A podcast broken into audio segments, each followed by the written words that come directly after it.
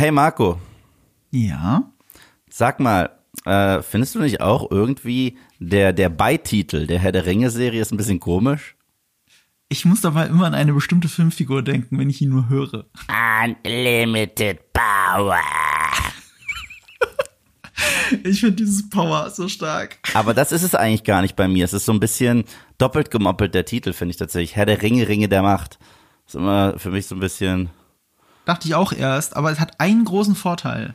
Und Ja. zwar, ähm, du kannst irgendwann nur noch sagen, die Ringe der Macht. Und du weißt genau, was, dass du die Serie meinst. Und es, hat, es schwebt Herr der Ringe mit drin im Titel. Stimmt. Deswegen finde ich es gar nicht so schlecht. Ja, aber irgendwie, das ist immer, zum Beispiel den vollen Titel jedes Mal zu sagen, fühlt sich hart doppelt gemoppelt an. Herr der Ringe, Ringe der Macht. Du sagst ja nicht die, den, den vollen Titel einfach. Ich glaube, das ist das Ziel von denen, dass du uns irgendwann nicht mehr sagst, dass man nur noch sagt, die Ringe der Macht oder The Rings of Power. Das Ziel ist, dass man es nicht mehr mit Herr der Ringe assoziiert. Oh, so weit wollte ich nicht gehen. Nein, nein, nein, du weißt, du weißt, äh, so. da ist die Serie auch die Antithese dazu. Ja, das ist genau. sogar ein bisschen mein Problem mit dieser Folge. Es ist ein bisschen zu viel Assoziation mit Herr der Ringe. Ja und nein, also, wie gesagt, müssen wir gleich mal reden. Ja, ja, da Ähm, reden wir jetzt drüber. Weil ich war im letzten Talk ja gar nicht dabei, wo es um die Premiere ging. Ja, leider warst du nicht dabei. Und wenn, wenn wir über letzte Woche gesprochen hätten und ähm, diese Woche, wären meine Meinungen recht unterschiedlich, muss ich sagen. Das ist sehr interessant. Ja. Das werden wir jetzt auch gleich beleuchten. Ich glaube, meine wird nur weiter ausgebaut. Okay. Ähm, aber ich fühle mich sehr bestätigt. Ich war ja negativer als du und gleichzeitig mag ich die Serie. Das sind so, so ein Zwiespalt, der in mir immer so ein bisschen mit drin ist. Okay. Aber mögen und, weißt du, Herr der Ringe lieben, das habe ich ja Maurice letztes Mal erzählt. Ich glaube, das habe ich dir auch schon erzählt, was mir Herr der Ringe bedeutet. Wie ich das auch Peter Jackson persönlich sagen konnte und wie er und vor allem Philippa Bones, die neben ihm saß, sehr gerührt davon waren, dass ich so ein großer, dass ich diese Filme halt einfach liebe, so abgrundtief. Ich auch, ich auch. Aber ich bin ja sogar einer der wenigen, ich mag ja sogar die Hobbit-Filme. Nicht, äh, also ich lieb sie nicht, aber ich mag sie. Ähm, ja, das ist tatsächlich auch meine. äh, Ich habe nie negative Gefühle gegenüber den Hobbit-Filmen, weil ich denke immer, ja, die sind nicht perfekt, aber ich bin jedes Mal zwei, zwei bis drei Stunden in Mittelerde, wenn ich diese Filme gucke. Der einzige Teil, den ich nie so mochte, ist der letzte Hobbit-Film, weil das war für mich einfach nur, das war der Punkt, wo es bei mir Klick gemacht hat. Es hätte keine Trilogie sein müssen. Aber ja, das sollte ja auch nie sein, ne? Also es war ja Ich auch weiß. gegen den Willen von Peter Jackson. Aber hast du den äh, Director's Cut vom letzten Film Beides. gesehen? Weil der gehört ja zum besseren. Beides, beides habe ich gesehen. Ich habe ich hab jetzt auch zu Hause die äh, Blu-rays äh, Director's Cut und habe sie für mein Rewatch letztes Jahr geguckt. Und ich bleib dabei, also Hobbit 1 und Hobbit 2 sind zwei richtig schöne Fantasy-Filme. Und der dritte ist eine einzige Eskalation, die so ist, wie wenn ich ein Feuerwerk mir angucke. Das, den Vergleich bringe ich häufiger. So nach 20 Minuten habe ich alles gesehen, was mir dieses Feuerwerk zeigen kann, aber es hört halt danach immer noch nicht auf. Und dann Das ist ein guter Vergleich. und, und, und das, obwohl am Anfang eines Feuerwerks alle begeistert sind. Ich auch. Ich so, oh, guck mal, Feuerwerk. Also nach 20 Minuten, ich so, okay, gehen wir zurück zur Party oder äh, schauen wir jetzt noch eine Stunde lang den Himmel an, wo es Bumm macht. Und das ist für mich der Hobbit 3 so ein bisschen. Ja. Der entfernt sich halt komplett von Charakteren und sagt, wir machen halt lieber Bumm. Ihr merkt schon da draußen, wir kommen sehr aus der Fansicht, aber aus der Fan der Filme-Sicht. Also ich Mhm. habe selber die Bücher nie gelesen. Ich fürchte mich auch immer noch davor vor den endlosen äh, Landschaftsbeschreibungen.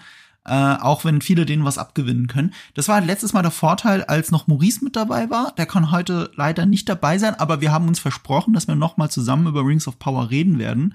Ähm, das war auch deswegen sehr nett, weil wir haben es im Livestream besprochen, die dies verfolgt haben, bei Maurice auf dem Twitch-Channel, haben wir live den Podcast aufgenommen. Und das ist bei sowas wie Herr der Ringe super praktisch, weil selbst ein Maurice, der die Bücher gelesen hat, der Mods selbst geschrieben hat für Herr der Wow. Ringe, der sich wirklich tief im Lore auskennt, selbst der sitzt so da, hm, das weiß ich jetzt auch nicht und das hm, müsste man jetzt ewig googeln. Aber wenn du tausend Leute als Zuschauer hast im Chat und die Hälfte davon Herr der Ringe Cracks, dann kann man zusammen tatsächlich etwas erschaffen, was zumindest loremäßig einigermaßen sicher ist. Das sind wir heute jetzt nicht. Wir haben jetzt nicht dieses, äh, dieses, äh, diesen doppelten Boden, nee, dieses Sicherheitsnetz. Aber ich, ich glaube, wir müssen auch loremäßig nicht so tief reingehen, obwohl die Serie sehr vieles ansticht. Ich habe mir noch einiges angelesen im Vorfeld. Na, das Witzige ist, ich bin diesmal, du weißt ja, wie meine Recaps funktionieren, erneut. Vielleicht sollte ich mal so ein Antwortvideo machen auf Nerdkultur, wie ein Eve-Video entsteht. Und zwar ist es, ist es, die, Ant, es ist die Antithese zu deinem Video, was lustig ist. Ich habe ja früher auch Essays gemacht und ich liebe es ja eigentlich auch, Video-Essays zu machen. Irgendwann will ich es auch mal wieder machen, weil ich liebe halt auch Schnitt. Deswegen da auch äh, ziehe ich auch den Hut, weil ich liebe ja deinen Schnitt. Äh, den finde ich Oh, ganz danke. toll. Ja, finde ich ganz toll. Und ich habe ja selber früher auch sehr gerne Video-Essays gemacht und ich weiß auch, wie aufwendig die sind und wie auf äh, und wie lange ich auch manchmal dran saß. Also ich weiß, dass da eine Menge Arbeit reinfließt, äh, weil man man will ja obwohl es nicht das eigene Werk ist, über das man spricht, man will durch den Schnitt seine eigene Note hinterlassen und durch die Bilder, die man raufschneidet, äh, eine Geschichte erzählen. Und das ist cool. Das liebe ich halt auch. Und irgendwann will ich das auch wieder machen. Da muss man ein bisschen ruhiger wieder werden. Da muss ich mir ein richtig geiles Thema aussuchen. Da habe ich auch echt Bock drauf. Also deswegen da auch alle Achtung. Das merkt man, dass du wieder Bock drauf hast, weil ich gucke ja nicht She-Hulk. Ich habe die erste Folge geschaut, das reicht mir. Meine Lebenszeit ist mir zu kostbar. Ich gehe lieber aufs Fantasy Filmfest. Aber du siehst ja mein Meme-Game. ja, aber, also das, das Meme-Game ist super, aber ich schaue deine Recaps ja zu She-Hulk.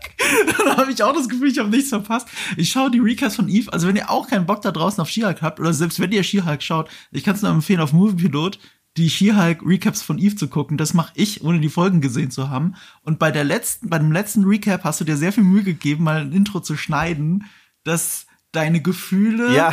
zur Serie gut zusammenfasst und gleichzeitig, und das auf einer Metaebene sehr schön, du schneidest ja ein DC-Produkt, nämlich den Film Joker, dagegen. Yeah. Der ja unfassbar deep ist. Und es ist wirklich, klar, äh, äh, du machst dich sehr primitiv eigentlich drüber lustig. Ja, klar. Aber gleichzeitig sagst du auch, guck mal, wir können uns doch nicht mit jedem Scheiß zurechtfinden, zurechtgeben. Hier, das hier, das ist Joker. Mhm. Damit, damit kann man sich abfinden, aber nicht mit She-Hulk. Obwohl ich auch schon, und ich will dieses Thema She-Hulk gleich wieder beerdigen, weil Donnerstag geht's ja eh weiter und das freue mich auch schon, oh Gott. Ähm, aber ich habe es auch in meinem Video gesagt, die gleiche Thematik, die She-Hulk meiner Meinung nach plump, oberflächlich, mit einem Holzhammer in die Fresse und meiner Meinung nach zugeschnitten auf so eine wirklich sehr oberflächliche und shallow ist das Wort. Es gibt es in dieser Form nicht mal äh, auf Deutsch. Ähm, in so einer Twitter-Bubble eigentlich äh, rauskotzt, hatten wir in Season 1 von The Boys 50.000 Mal besser mit dem Charakter Starlight. Das war eine Figur, die ich kennengelernt habe. Die hatte da ihre Ambitionen und dann geht sie dort zu diesen Superhelden und das erste, was hier passiert, ist so der Hollywood-Albtraum und zwar sie wird direkt sexuell missbraucht. Weißt du? Und das war so ein richtiger Albtraum. Und das in einer Serie, die trotzdem so bissig ist und die auch teilweise lustig ist und die die Dramatik dieser Situation auch sehr ernst nimmt. Und es, ich sag einfach, guck The Boys, so. Und guck nicht diese Scheiße. So. Aber, äh, ja gut, jeder soll trotzdem gucken, was er will. Ich, ich bin halt schockiert, wenn ich manchmal positive Reviews dazu sehe und wirklich, ich meine, zu sagen, jo, ist ganz nett, okay, okay, aber ich verstehe wirklich nicht Leute, die sagen, das ist Hammer. Ich, ich, ich werde es wirklich nicht verstehen. Das ist so, als wenn mir jemand eins plus eins gleich acht irgendwie legt. Ich, ich weiß nicht, wie du dahin gekommen bist zu, zu dieser Summe, aber krass. Also, so, so, so, mir geht wirklich die und ich bin jemand, du kennst mich, wenn mir eine Sache richtig wichtig ist und das ist sie auch in meinem Privatleben, Humor. Ich äh, Comedy ist mir so fast heilig. Das ist ein, so Teil meiner Religion, würde ich sagen. Okay?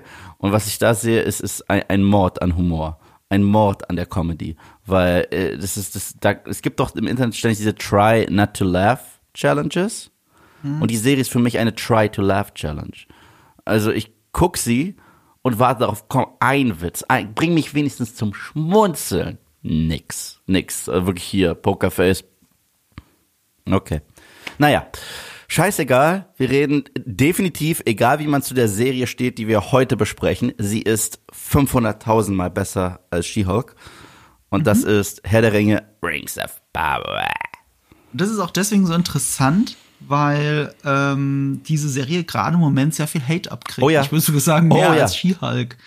Äh, wie stehst du denn dazu? Sogar Leute, die sie mögen, kriegen Hate ab. Ähm, ich, ah, ist halt das Internet. Ich finde, man darf immer nicht alles zu ernst nehmen. Und äh, ich bin selber jemand, der gern austeilt und dann wäre es richtig lahm von mir, wenn ich nicht einstecken könnte. Ähm, Rings of Power, ich finde, der Hate ist nicht berechtigt. Aber es, aber es gibt halt auch zwei unterschiedliche Arten. Zum Beispiel, es gibt die Art, die einfach nur noch toxisch ist und sagt, ah, ich komme nicht mit den Hautfarben klar und so weiter. Nee, also auf so einer Ebene will ich auch gar nicht diskutieren, ehrlich gesagt. Mhm. Und es gibt die, diese, die halt sagen, nee, das ist überhaupt nicht Tolkien und das ist zu frei erfunden. Und was macht ihr da mit dem, was ich liebe? Wieso adaptiert ihr es nicht vernünftig?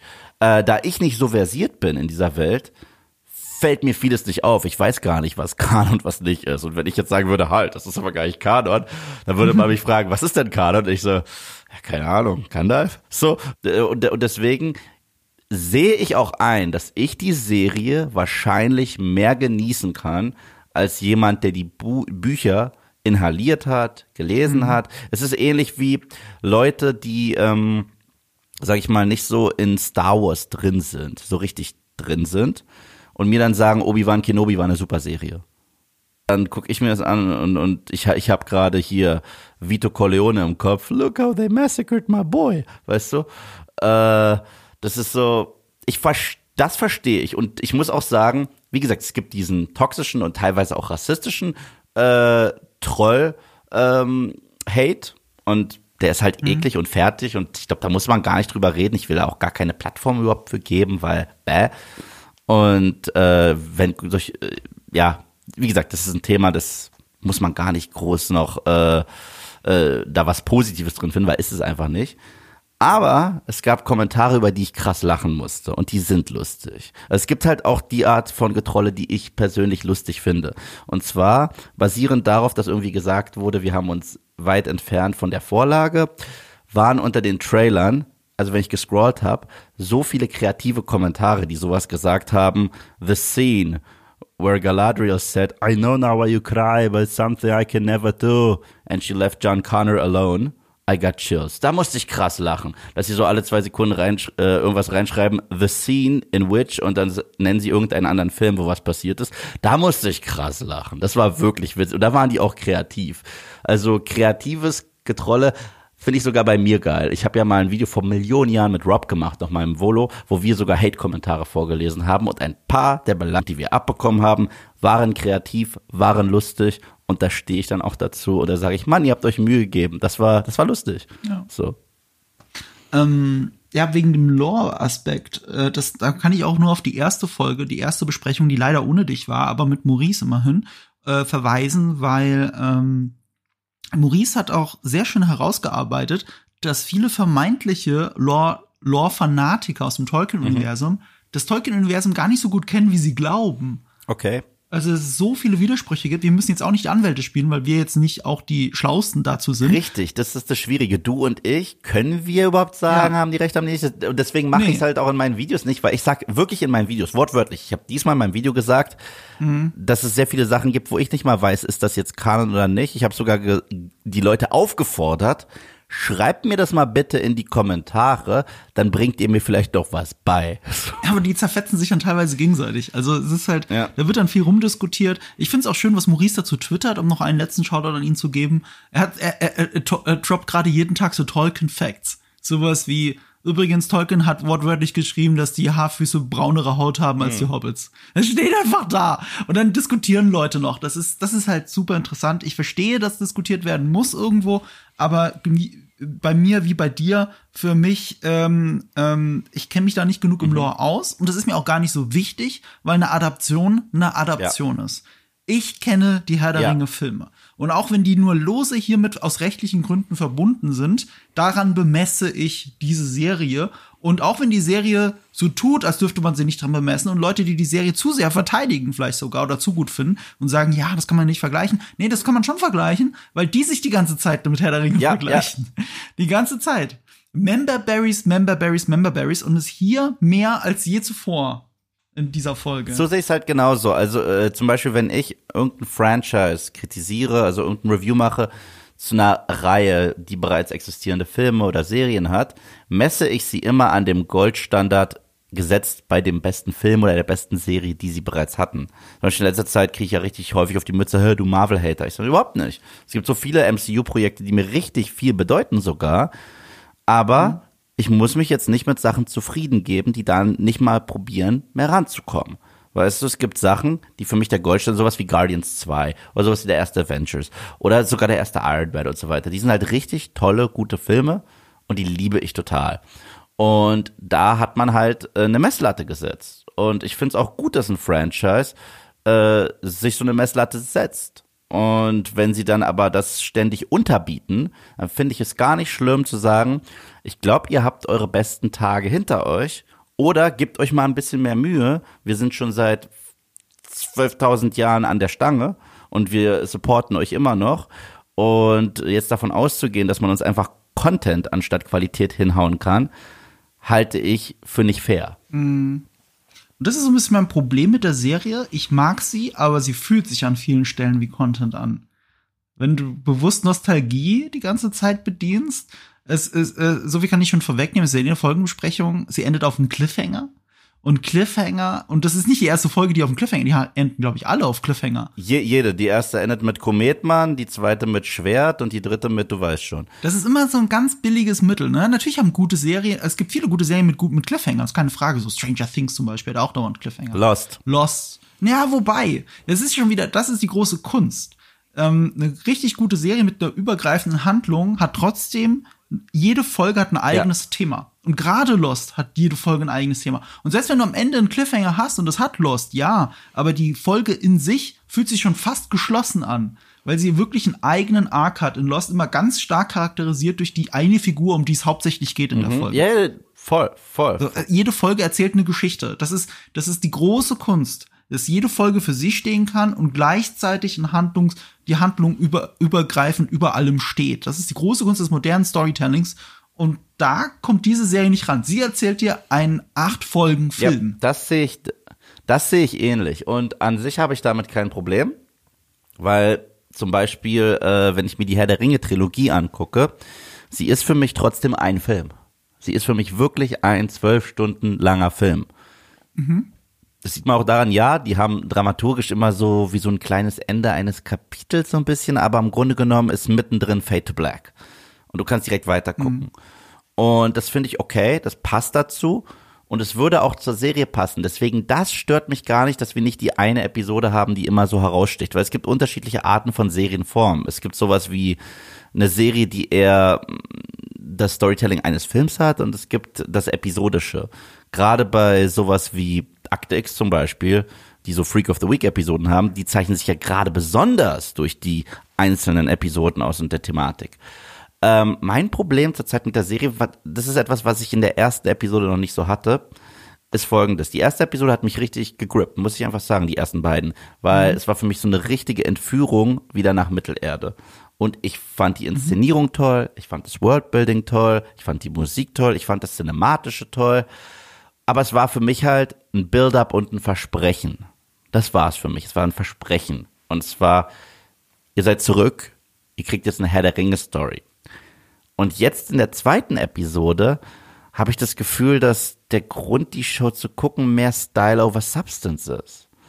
Und, äh, und das liegt halt daran, dass sie halt auch hart flexen. Sie flexen hart mit ihren Money Shots und du siehst ganz genau, oh, da ist das Geld reingeflossen. Und es sieht halt schön aus. Das kann keiner leugnen. Es sieht halt echt schön aus.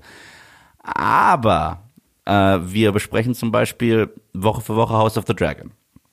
Und jetzt fair direkt Vergleich zu machen, obwohl die Serien auch zwei unterschiedliche Sachen wollen. Das eine ist klassisches Fantasy-Ding und das andere ist ja mit Politik und mit Intrigen. Es sind schon zwei andere, es sind Subgenres.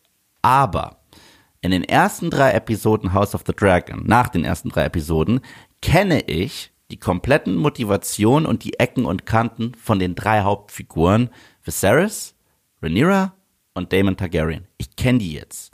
Und äh, ich weiß, was ich von denen circa zu erwarten habe und gleichzeitig weiß ich, aber da ist noch mehr Raum für das und das, weil das sind komplexe, dreidimensionale Figuren. Ich bin jetzt bei drei Episoden von Rings of Power.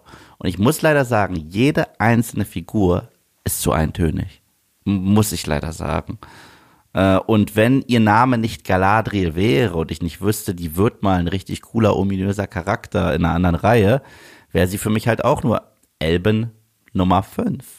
Und das ist echt schade, weil ich finde die Idee gar nicht schlecht, dass sie, dass wir sie hier noch als Kriegerin sehen. Da haben sich auch viele beschwert. Ich finde das gar nicht schlimm, weil das ist für mich der Weg dann dahin. Irgendwann wird sie halt anders sein. Aber ich warte auf den Moment, wo sie auch nur einmal von dieser sehr eintönigen Art und Weise abweicht. Aber das geht nicht nur, äh, das geht mir nicht nur mit ihr so, das geht mir mit allen Figuren liegt halt auch daran, wir haben einen gigantischen Cast, also wir haben so viele Figuren und wir springen zwischen den wild hin und her. Und da kann keine Figur mal so richtig atmen, zur Zeit, finde ich. Und äh, da zeigt sowas wie Game of Thrones und House of the Dragon meiner Meinung nach, wie man das viel besser macht. Und da hat auch Herr der Ringe gut vorgelegt, weil es war ein cleverer Schachzug von Peter Jackson. Im ersten Teil, glaube ich, sind wir 45 Minuten lang im Auenland. Und wir sehen zum Beispiel, mhm. Hobbit ist nicht gleich Hobbit. Das bedeutet, Bilbo ist anders als Frodo, ist anders als Sam, ist anders als ähm, hier Mary und Pippin. Bisher weiß ich, Harfoot sind eigentlich fast alle gleich. Alle gleich. Die ist halt cool und, und deren Kultur ist süß und die sind voll charmant, aber sind alle gleich. Und Elben gibt's halt, alle sind gleich, außer Galadriel, die ist ständig angepisst. So. Und das ist mir zu wenig. Ausgerechnet das sehe ich jetzt nicht ganz so schlimm wie du. Ich verstehe, wo du herkommst, ich verstehe das. Ähm, ähm, die sind alle noch zu sehr vielleicht auch Abziehbilder von größeren Vorbildern. Das auf jeden Fall. Ähm, was sich Rings of Power lassen muss, ist nicht nur der Production mhm. Value, sondern ähm, wirklich, dass ich die Figuren alle mag. Aber ich liebe niemanden. Also schon wieder das, was du sagst, ne? Es ist niemand, dass ich jetzt sage, oh, jetzt hier, Samwise ist mein neuer Most Favorite und wenn, wenn Pippin irgendwas Witziges sagt, dann, dann, dann, dann liege ich vor Lachen auf dem Boden. So, so charmant ist das. Ich komm, wir kommen da nie ran. Das sind alles noch nur so Varianten von dem, was wir bereits kennen. Deswegen mag ich alle Figuren. Ich mag auch Gal Galadriel ist bisher sogar meine Lieblingsfigur, obwohl sie wirklich eine eindimensionale Figur ist. Ne? Also es gibt ja auch die Diskussion, dürfte sie eine Kriegerin? Ja, im Leucht wird es auch etabliert, dass sie Kriegerin ist mir alles scheißegal.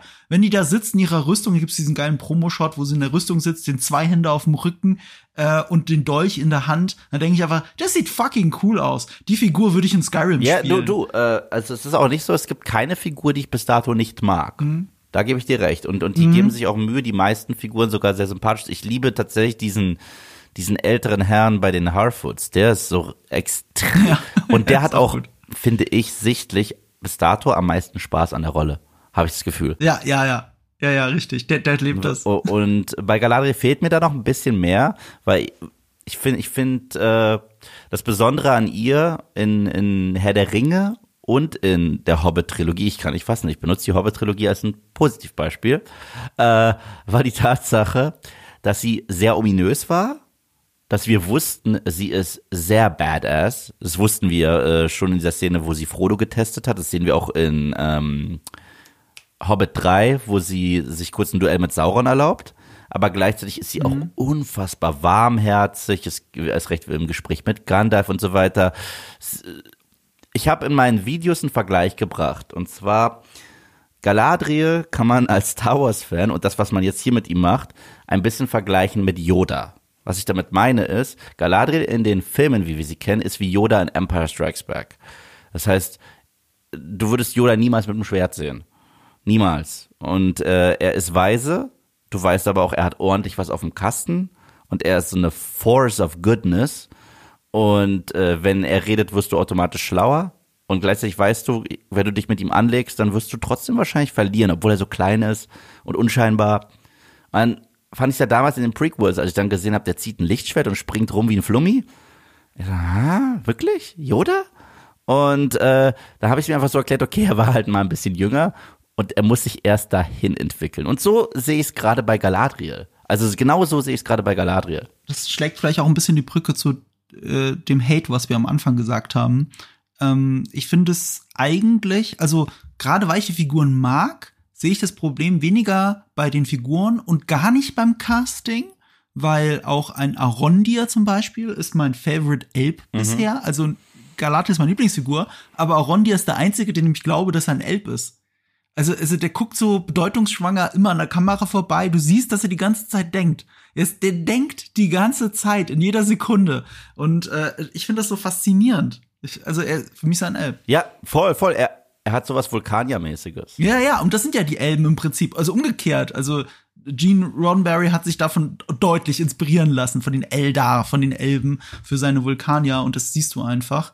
Ähm, worauf ich hinaus will, ist für mich das Casting eigentlich on point. Es, es gibt keine Figur, bei der ich mit dem Finger drauf zeige und sage, oh, die ist misscastet. Nee, nee, also Casting habe ich äh, Drehbuch, Drehbuch. Also es ist alles Writing. Also die, die Schauspieler sind durch die Bank weg durch gut, äh, auch ikonografisch für das, was sie äh, verkörpern und machen halt auch das Beste aus dem Material, das wir haben. Ja, das Material, das sie, das sie haben, gibt halt teilweise auch Schauspielern bis dato nicht die Möglichkeit, sich so zu entfalten und Range zu zeigen. Ja, also es, es kommt immer drauf an. Also Elrond zum Beispiel, den, bei dem hatte ich in der ersten Folge den Eindruck, okay, shit, das ist leider Misscast. Das funktioniert gar Der nicht. hat gerade so gut für mich funktioniert.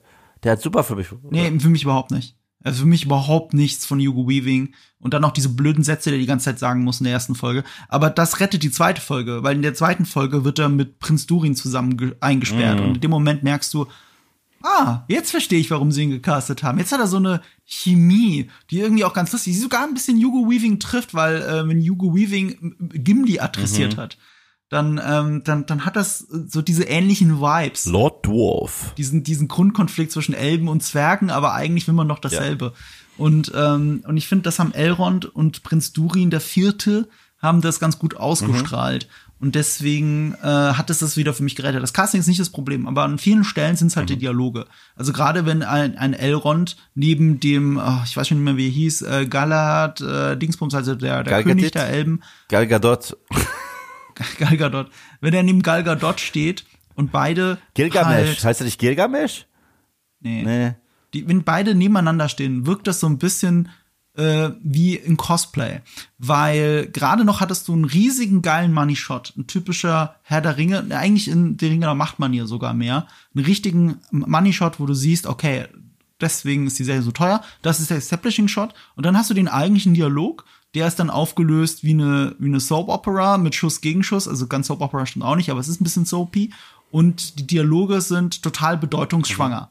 Und aber sie, ihnen mangelt es an Bedeutung. Echte Bedeutung suchst du mit der Loop in den meisten Dialogen. Das ist immer nur Plot vorantreiben in bedeutungsschwangeren Worten.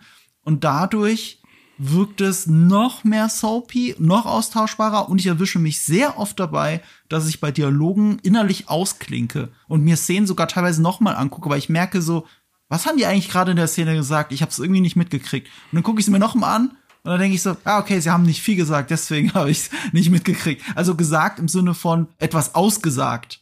Und, und das hilft halt nicht, wenn du tolle Schauspieler hast, aber wirklich austauschbare Dialoge und einen Plot, der sie als Figuren noch nicht voranbringt, ähm, verliert mich die Serie ein bisschen. Ja, also die, die Dialoge verraten dir nichts über sie, das ist ja richtig als Figuren. Der Dialog ist eigentlich zu bis dato 70 Prozent Exposition. Und auch sehr offensichtlicher äh, Expositionsdialog, wie zum Beispiel, ich bin so schlecht mit Namen, Arondir, ja. Arondir, ja. der hat in der letzten Folge kurz sich mit seinen Elben äh, getroffen, nachdem er da dieses Mädel besucht hat, ne? Und dann sagen die im Grunde genommen, wie wir alle wissen, ist das eine verbotene Liebe, die du hast. Weißt du? Aber wenn ihr das alle wisst, wieso sagt ihr es nochmal? Damit die Zuschauer es wissen.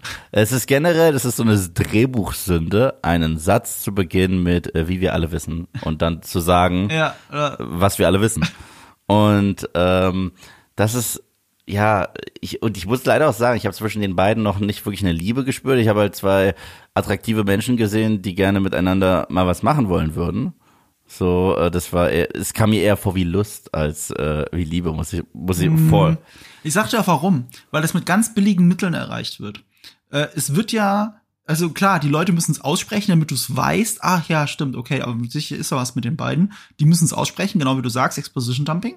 Und ich fand, ein sehr billiges Mittel war, was mir bei der Frau aufgefallen ist, und das sage ich jetzt nicht, weil ich ein blöder Mann bin, der nur starrt, sondern ich habe wirklich gedacht, so, die trägt einen Ausschnitt.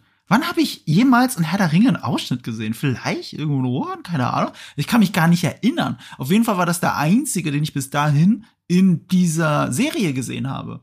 Und dann ist sie das, die, dann ist sie die einzige Frau in dieser Taverne. Er klotzt sie an und dadurch wird sofort, und das nämlich die Assoziation, die du gerade hattest, du hast mehr die Assoziation über Lust als Genau, über genau. Liebe. Aber auch von ihr, also sie, sie gucken sich halt beide recht lüstern an. Es hat wirklich gefehlt, dass sie sich die Lippen leckt.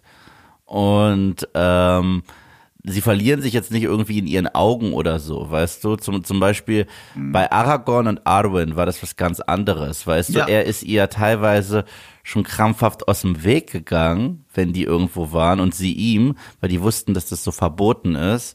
Und dann hält sie ihn kurz fest, die halten inne und verlieren sich halt wirklich äh, in, in den jeweiligen Augen. Und da merkst du, wow, okay, ich glaube, die sind richtig hart ineinander verguckt, die beiden. Und das ist was anderes als, hey, bebe. Es ist halt ähm, diese, dass ich diese Assoziation habe, soll ja nicht bedeuten, äh, eine Frau soll keinen Ausschnitt tragen. Es ist nur so auffällig, dass sie es so gemacht haben als Plot-Device, um dir zu erzählen, dass beide was voneinander wollen. Aber es ist auch die Regieanweisung, es sind auch die Blicke, weil die Blicke, die die sich zuwerfen, könnten auch bedeuten, dass Aaron Dir nächste Woche in ein anderes Menschendorf geht, um sich eine andere anzugucken, um mal zu schauen, was da so geht. Und als wenn das ein Clubbesuch wäre. Weißt du, ich meine? Und das ist, äh, ja, da, das ist, das ist Regie meistens, das ist Regieanweisung, weil man muss ja Leuten, äh, den Schauspielern auch so Anweisungen geben, wie sie Körpersprache kommunizieren sollen und so weiter und so fort. Regie ist ein gutes Stichwort. Dann lass uns doch jetzt mal in die Folgenbesprechung selber rein äh, diven, weil wir jetzt die ganze Zeit über unser Gefühl zur Serie geredet haben. Reden wir mal über die Serie selbst, also über die Folge selbst. Und Regie ist deswegen so ein Punkt, und ich habe es schon im Skript hier, siehst du vielleicht, mit Wayne Yip, Punkt, Punkt, Punkt, habe ich schon reingeschrieben, weil Wayne Yip, das ist der Hauptregisseur der Serie, also der macht, uh, ich glaube, es sind drei oder vier Folgen, also recht viel. Er hat jetzt von äh, Bayona übernommen, der Kinoregisseur, der die ersten zwei Folgen gemacht hat und deswegen auch diesen Kino-Look etabliert hat. Wayne Yip ist auch bekannt für eine andere Fantasy-Serie, nämlich für Wheel of Time. Oh, ich habe nichts Gutes von der gehört. Ich habe sie aber nicht geguckt. Ich habe sie Eben. nicht geguckt, deswegen kann ich mir da nichts rausnehmen. Aber ich habe nur gehört, dass das ganz schön kacke sein soll.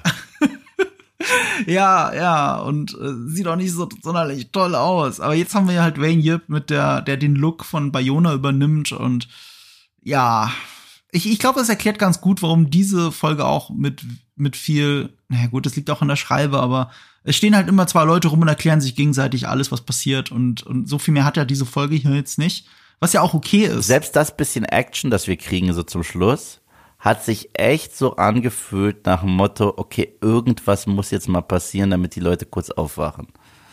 Es hat sich wirklich so angefühlt, weißt du? Und es hat sich nicht so organisch angefühlt und in die Episode eingefügt, weil die besten Serien, die grippen dich, ob du jetzt Leuten beim Reden zuhörst oder ob es ein gigantisches Schlachtszenario gibt. Ich meine, Game of Thrones ist das beste Beispiel. Gespräche können genauso spannend sein wie ein Battle of the Bastards. Und hier war es so, Leute, wacht mal kurz auf, guck mal, der Ork kann springen wie bei Matrix. Und ich, ach so, ja, cool. Ich habe sogar in Sebastians Augen gesehen, weil Sebastian war ja noch begeisterter als ich von, von der Premiere. Und ich habe dann so dieses leichte Uff gehört bei ihm, weil, weil ich auch gemerkt habe, dass er sich ein wenig langweilt. Also, ähm, ja, das ist nicht gut. Das ist nicht gut. Nee, ist kein gutes Zeichen. Ja, und das ist auch schade, weil ähm, das ist auch das erste Mal, dass nicht John D. Payne und Patrick McKay den Credit fürs Drehbuch haben, sondern zwei andere Autoren aus ihrem Austo Autorenstab. Man muss ja immer dazu sagen, jede Folge wird von einem Writers Room mitgeschrieben. Also nur weil jetzt zwei bestimmte Personen die Autoren sind, heißt es nicht, die haben es alleine geschrieben, sondern haben vorher alles äh, ausgemacht miteinander. Aber diese zwei Autoren haben das Drehbuch konkret jetzt niedergeschrieben anhand der äh, Story Points, die sie hatten. Und das sind Jason Cahill und Justin Doble. Und beide sind bekannt für Sopranos und Stranger Things. Kein schlechter Lebenslauf eigentlich. Aber, aber wenn du mir das nicht gesagt hättest, hätte ich nie gedacht, dass da aus einer Feder kommt. Weil im Leben nicht. Nee, ich hätte es ehrlich gesagt auch nicht gedacht. Das passt zu einer dialoglastigen Folge einfach, weil das eine sehr Dialog, Dial dialoglastige Folge ist und eine wenig aktionslastige Folge im Verhältnis zu den anderen beiden. Deswegen passt es, dass gerade die zwei, die mit dialoglastigen Serien zu tun haben, das schreiben sollten. Ähm, aber so jetzt an der Schreibe, an der Qualität der Dialoge oder so weiter merkt man das jetzt natürlich nicht. Also Sopranos besticht durch gute Dialoge, die Charakterzeichnung Mhm. dienen. Ja, Das ja, haben wir hier richtig. nicht. Selbst bei Stranger Things sehr Nee. häufig. Äh, ich finde Mhm. nämlich, Stranger Things ist gerade vom Dialog her teilweise phänomenal geschrieben, es eine der wenigen Mhm. Serien ist, wo Kinder wirklich reden wie Kinder. Okay. Ja, ja, und ja. nicht das Gefühl hast, ja, Erwachsene haben gerade für Kinder geschrieben und deswegen haben die auch einen PG-13 Mund und würden im Leben nicht fluchen. Und äh, so entweder sind Kids immer viel zu cool, so dass du sagst, okay, das ist jemand, der denkt, dass, dass Highschool-Schüler automatisch so sind auf ihrem Skateboard und Welcome Fellow Kids, so nach dem Motto. Äh, oder sie sind halt zu ähm, weichgespült. Aber Kinder fluchen. Wenn meine Eltern gerade nicht da waren, habe ich geflucht. Wie was weiß ich was mit meinen Freunden. Und das machen die ganz gut bei Stranger Things. Ja, ja, du hast schon recht, es fühlt sich authentisch an. Ähm, ist ja auch keine PG-13-Serie, oder? Spätestens die letzte müsste ein fettes R kriegen. Ja, also es sind so einige R-Rated-Folgen dabei, also ab 18 sowieso in Deutschland, aber ich glaube, selbst für amerikanische Verhältnisse ist es teilweise R-Rated. Ja. Was ja witzig ist, weil das bedeutet, dass, als sie noch Kinder waren, zumindest das nicht gucken konnten. Ja. Womit sie mitgespielt haben. Das ist ja sehr häufig der Fall. Also. Ja, egal. Ähm, steigen wir ein mit der ersten Szene. Ähm, oh, ja, stimmt. Ich, wir gehen jetzt nicht Nee. chronologisch durch. Weil bei dieser Folge ist noch klarer als bisher, dass man es wirklich einfach nach Plot, ähm, ähm, nach Erzählstruktur aufteilen kann. Also nicht nach Erzählsträngen, nicht nach Erzählstruktur, sondern nach Erzählsträngen. Also wir haben die Südlande, wir haben Numenor, aber Numenor kannst du auf drei Charaktere verteilen und wir haben die Haarfüße. Das sind die großen Erzählstränge in dieser Folge. Und das ist auch deswegen interessant, weil in den ersten zwei Folgen kam mit jeder Folge kam halt ein, kam mehr Erzählstränge hinzu. Und hier ja auch. Also jetzt haben wir die dritte Folge, es kommt ein neuer Erzählstrang hinzu. Bei der zweiten Folge kam der Erzählstrang mit Casadum dazu und hier kommt der Numenor, Erzählstrang ja. mit Numenor dazu. Aber jetzt haben wir einen Punkt erreicht, wo du nicht alle Erzählstränge in einer Folge unterbringen kannst. Und ich habe überlegt, das hat was Game of Thronesiges, aber ich glaube, man muss Game of Thrones lassen, dass sie es geschafft haben, in fast jeder Folge fast jeden Erzählstrang drin zu haben. Und selbst wenn nicht, war das, was sie dir zeigen, so gripping, dass es dir egal war. Ja, ja, so, ja, ja, stimmt. Battle of Bastards habe ich gerade vergessen. Ja, nicht nur das, äh, hier, äh, wie heißt das? Watchers Beyond the Wall. Ich glaube, die ganze Episode ist hinter der Mauer, ist die Schlacht hier äh, von den von der Night Watch gegen Ja. die Wildlings. Stimmt. Und eine Woche davor wurde Oberyn Martell das Gericht, Gesicht zerschmettert und ich so, Gott, wird Tyrion jetzt geköpft? Und dann ging das, äh, ist gar nicht darauf eingegangen worden, sondern wir haben diese Schlacht hinter der Mauer gehabt. Und ich, ja, ich hoffe schon, dass Tyrion irgendwie freigesprochen wird, aber meine Güte, lass mich erstmal hier, weißt du, so. Ja, ja, weil es war, weißt du, was ich meine? Ja, Du warst halt, du warst halt komplett drin. Und hier fällt mir schon auf, ja, paar Sachen, was mit den Zwergen? Ja, ich hätte das jetzt schon gerne gewusst, vor allem, weil es der Cliffhanger ist. Das ist gemein. Wir haben den Cliffhanger in der zweiten Folge mit den Zwergen und die lassen jetzt einfach eine Folge lang aus. Das hat mich ein bisschen an, an Walking Dead erinnert. Liege ich da falsch? Du bist der Walking Dead Spezialist. Das fühlt sich ja teilweise so an. Nee, bei The Walking Dead gehen die eigentlich immer gut auf den Cliffhanger ein. Immer. So, es sei denn, es ist ein Post-Credit-Scene-Cliffhanger. Das ist nämlich auch das Spannende. Manche Walking Dead äh, Zuschauer wissen gar nicht, dass es sowas wie äh, Post-Credit-Scenes manchmal gibt. Und die äh, kriegen dann aber erst Bedeutung wesentlich später. Ich mache ein Beispiel und dann verlassen wir The Walking Dead. Ich glaube, am Ende, in der ersten Folge von Staffel 5, wenn du den Abspann schaust, siehst du die Rückkehr des Charakters aus der allerersten Folge, Morgan, der ähm, tatsächlich Rick gefolgt ist und, äh, und, und ihn sucht. Und wenn du das nicht schaust, dann, dann weißt du das gar nicht. Aber er kehrt ja letztendlich zur Serie zurück in der, am Ende, glaube ich, von Staffel 5. Ich habe das verpasst, die Post-Credit-Scene. Ja, genau, genau. Und, und, das, und da siehst du zweimal durch Post-Credit-Scenes, dass er ihn sucht. Aha. Also, äh, das, das, das fand ich immer ganz cool. Aber hier wurde ja auf gleich zwei Post-Cliffhanger nicht eingegangen in Folge 3. Einmal richtig, was ist, what's in the box? Bei den Zwergen. Ja, nicht Gwyneth Paltrow's Kopf. Ähm, und das zweite ist, was ist mit dem Schwert? Theo hat doch, also das war das Letzte, was du gesehen hast, und zwar, dass die dieses Dorf evakuiert haben, weil da Orks jetzt sich äh, langsam befinden. Und sein Schwert hat angefangen, sich quasi in Sauron zu verwandeln. Und darauf wurde ja gar nicht eingegangen in dieser Nee, Episode. Aber wenn ihr dazu eine geile Theorie hören wollt, die ihr weltexklusiv da zuerst hört, glaube ich zumindest, dann ist es bei Maurice, nämlich in unserem, in der ersten Podcast-Folge dazu. Der hat eine der hat während dem Livestream eine sehr geile Theorie entwickelt, was das Schwert bedeutet für die Person, die das Schwert hält. Und Oh. zu was sie werden würde. Und es ist natürlich eine Memberberry. Es ist natürlich King- eine Person, die du schon mal Witch gesehen King hast. auf Angmar? Das ist die gängigste Theorie und deswegen habe ich gemeint, nee, Maurice hat eine sehr viel geilere Idee und ich bin da mittlerweile, ich bin dabei, Maurice. Ich glaube, er hat recht. Aber Witch King of Angmar macht auch keinen Sinn. Nee, das macht keinen Sinn. Weil, weil, weil Witch King of Angmar muss ja einer der Menschen sein, der dann auch den Ring kriegt, oder? Sind es nicht die, die Menschen, die, die, die die Ringe kriegen, dass die Ja, zu ja, aber man muss dazu sagen, äh, von denen sind nicht alle Könige, in den Film aber schon. In dem Film haben sie, glaube ich, gesagt, neun Könige der Menschen oder irgendwie sowas Mhm. haben die Ringe gekriegt. Aber im, also im, im Buch, und daran müssen sie ja eigentlich, eigentlich einigermaßen halten, äh, sind es, glaube ich, nur sechs Könige oder so. Und die anderen sind andere Menschen und du weißt halt nicht, wer. Oder Okay, sag mir die Theorie. Freiheit. Ha? Sag mir die Theorie, ich will es hören. also Maurice hat es so geil hergeleitet, deswegen müsst ihr das trotzdem im Podcast hören. Aber ich kann dir die Lösung sagen, die er hatte dafür, nämlich äh, der Mund Saurons, der Messenger. Mhm. Das habe ich auch gehört. Das habe ich auch erwähnt. Und, und der kommt ja nur in der Special Extended äh, Edition Ja, vor. ja. Eine weitere, äh, ein weiterer Grund dafür, dass man die gesehen haben muss. Greybeard. Der ist echt super. Und seine Stimme, also die kann ich gut nachmachen jetzt zur Zeit. Also da bin ich heiser genug. Greybeard, he suffered immensely. Großartig. Ja, Ja. das könnte er sein. Aber stimmt, ja, Erzählstränge sind hier einigermaßen weg. Aber weißt du, ich meinte, das fühlt sich ein bisschen wie Walking Dead an, weil du hast manchmal bei Walking Dead das Gefühl, oh, ich will wissen, wie das weitergeht. Und dann kommt eine Charakterfolge, die ganz woanders spielt. Und du erfährst nichts zu dem, was du eigentlich wissen wolltest. Es, ja, gerade so in, ich glaube in Staffel 4, da haben sie so einen Anthology-Charakter gehabt, da haben sie die Gruppe gesplittet.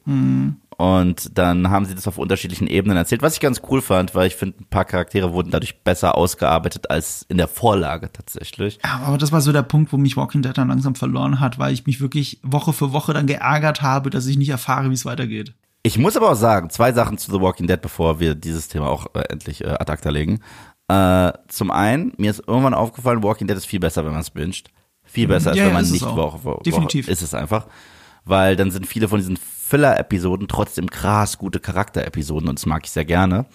Und das äh, zweite ist, Staffel 9 ist wirklich die beste Season, was unfassbar ist. Also die kamen ja zurück, wir haben einen Showrunner-Wechsel gehabt und Season 1 war ja Frank Darabont, dass die den gefeuert haben, da haben sich jetzt letztens John Bernthal und Sarah Wayne Kellys nochmal drüber äh, unterhalten, wie, wie krass deren Herz gebrochen war als Frank Darabont und Klein Riding kannst du halt nicht toppen. Aber diese Angela Kang, die übernommen hat äh, in, in Staffel 9, die hat das Unmögliche geschafft. Also ich, ich war nach Staffel 8 eigentlich raus. Und ich wollte nur gucken, wie krass man das Ding noch weiter in den Dreck ziehen kann.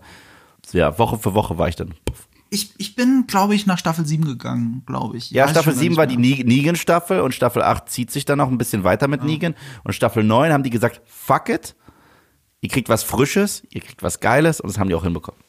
Naja. Ähm, ich werde irgendwann werde ich werde ich noch mal machen, äh, werde ich noch mal eine Chance geben. Aber wie du gesagt hast, Bingen ist tatsächlich besser bei Walking Dead und das Viel wird es dann besser, wahrscheinlich besser, sein. Und die Spin-offs werde ich einfach auslassen. Ähm, Ja, sag okay ich jetzt. Wer weiß, was Future Marco entscheidet. Äh, okay, wo waren wir überhaupt? Wir waren bei den Südlanden und bei den Orks. wir waren bei den Erzählsträngen und wir sehen Arondir, der verschleppt wird. Äh, ich kenne mich ja im, im, im äh, Lore jetzt auch nicht so gut aus. Wer die Filme gesehen hat und Mordor gesehen hat, weil das ist ja der große Reveal dieser Folge, der eigentlich schon nach zwei Folgen klar war, dass diese Südlande Mordor werden sollen. Ähm, wer Mordor gesehen hat, wundert sich, dass Orks Menschen versklaven, aber wer sich mit dem Lore ein bisschen besser auskennt, das hat nämlich Maurice letztes Mal schon erzählt, es ist tatsächlich so, dass ähm, die Orks Menschen versklavt haben und für sich haben arbeiten lassen. Insofern passt das schon ganz gut. Aber ich bleib dabei, das ist der dümmste Plan, von dem ich je gehört habe, dass du Ressourcen und Manpower verschwendest, um Tunnel zu graben. Ich verstehe das, Orks und Tageslicht, bla bla. Aber ich weiß ja auch, weil ich die Filme gesehen habe, man kann sich auch nachts fortbewegen und niemand hält dich auf.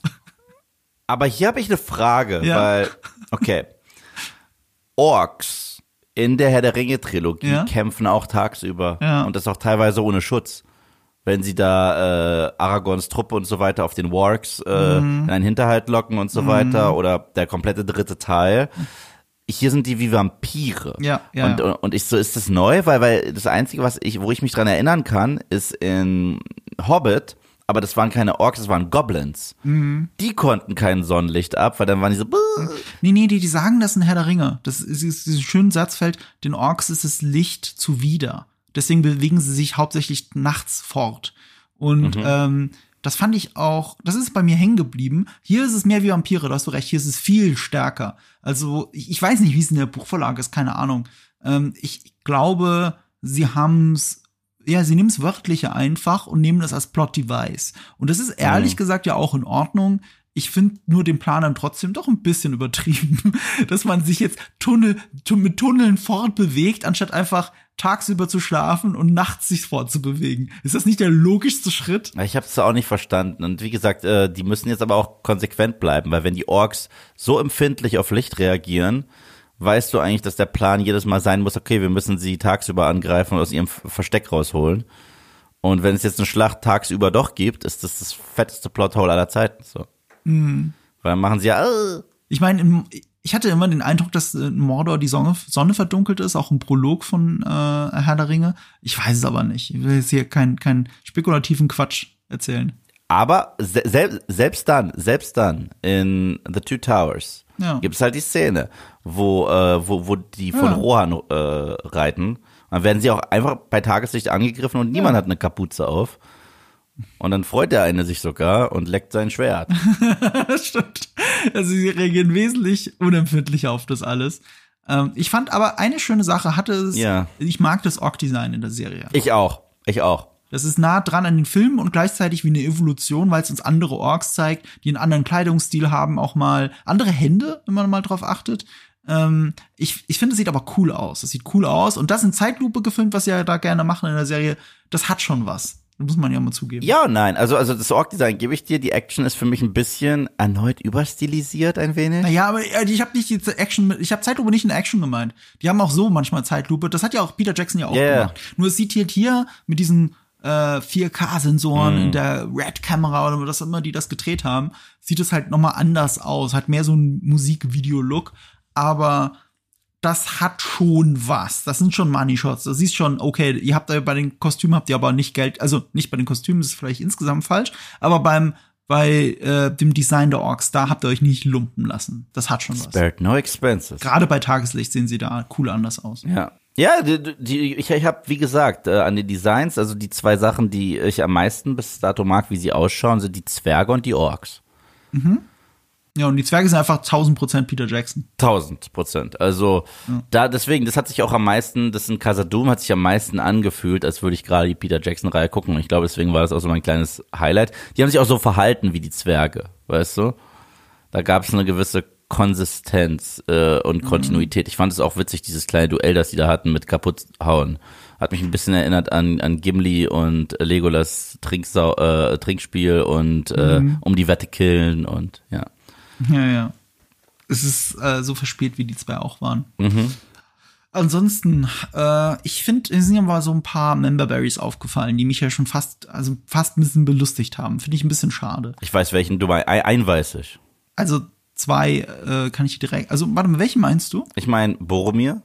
Ja, klar, natürlich stirbt der Boromir tot. aber, aber da habe ich auch in meinem Video gesagt, das war zum Beispiel eine Szene, die inszenatorisch cool war, und ich sag's ah. sogar, die wollten bei mir Boromir-Gefühle erwecken. Ah. Ist denen aber null gelungen, weil mir die Figur so hart am Arsch vorbeigegangen ist. Und so sehr ich diesen Arondir bis dato finde ich, kann man nicht sagen, dass es ein toller Charakter ist. Man kann sagen, der ist ganz cool.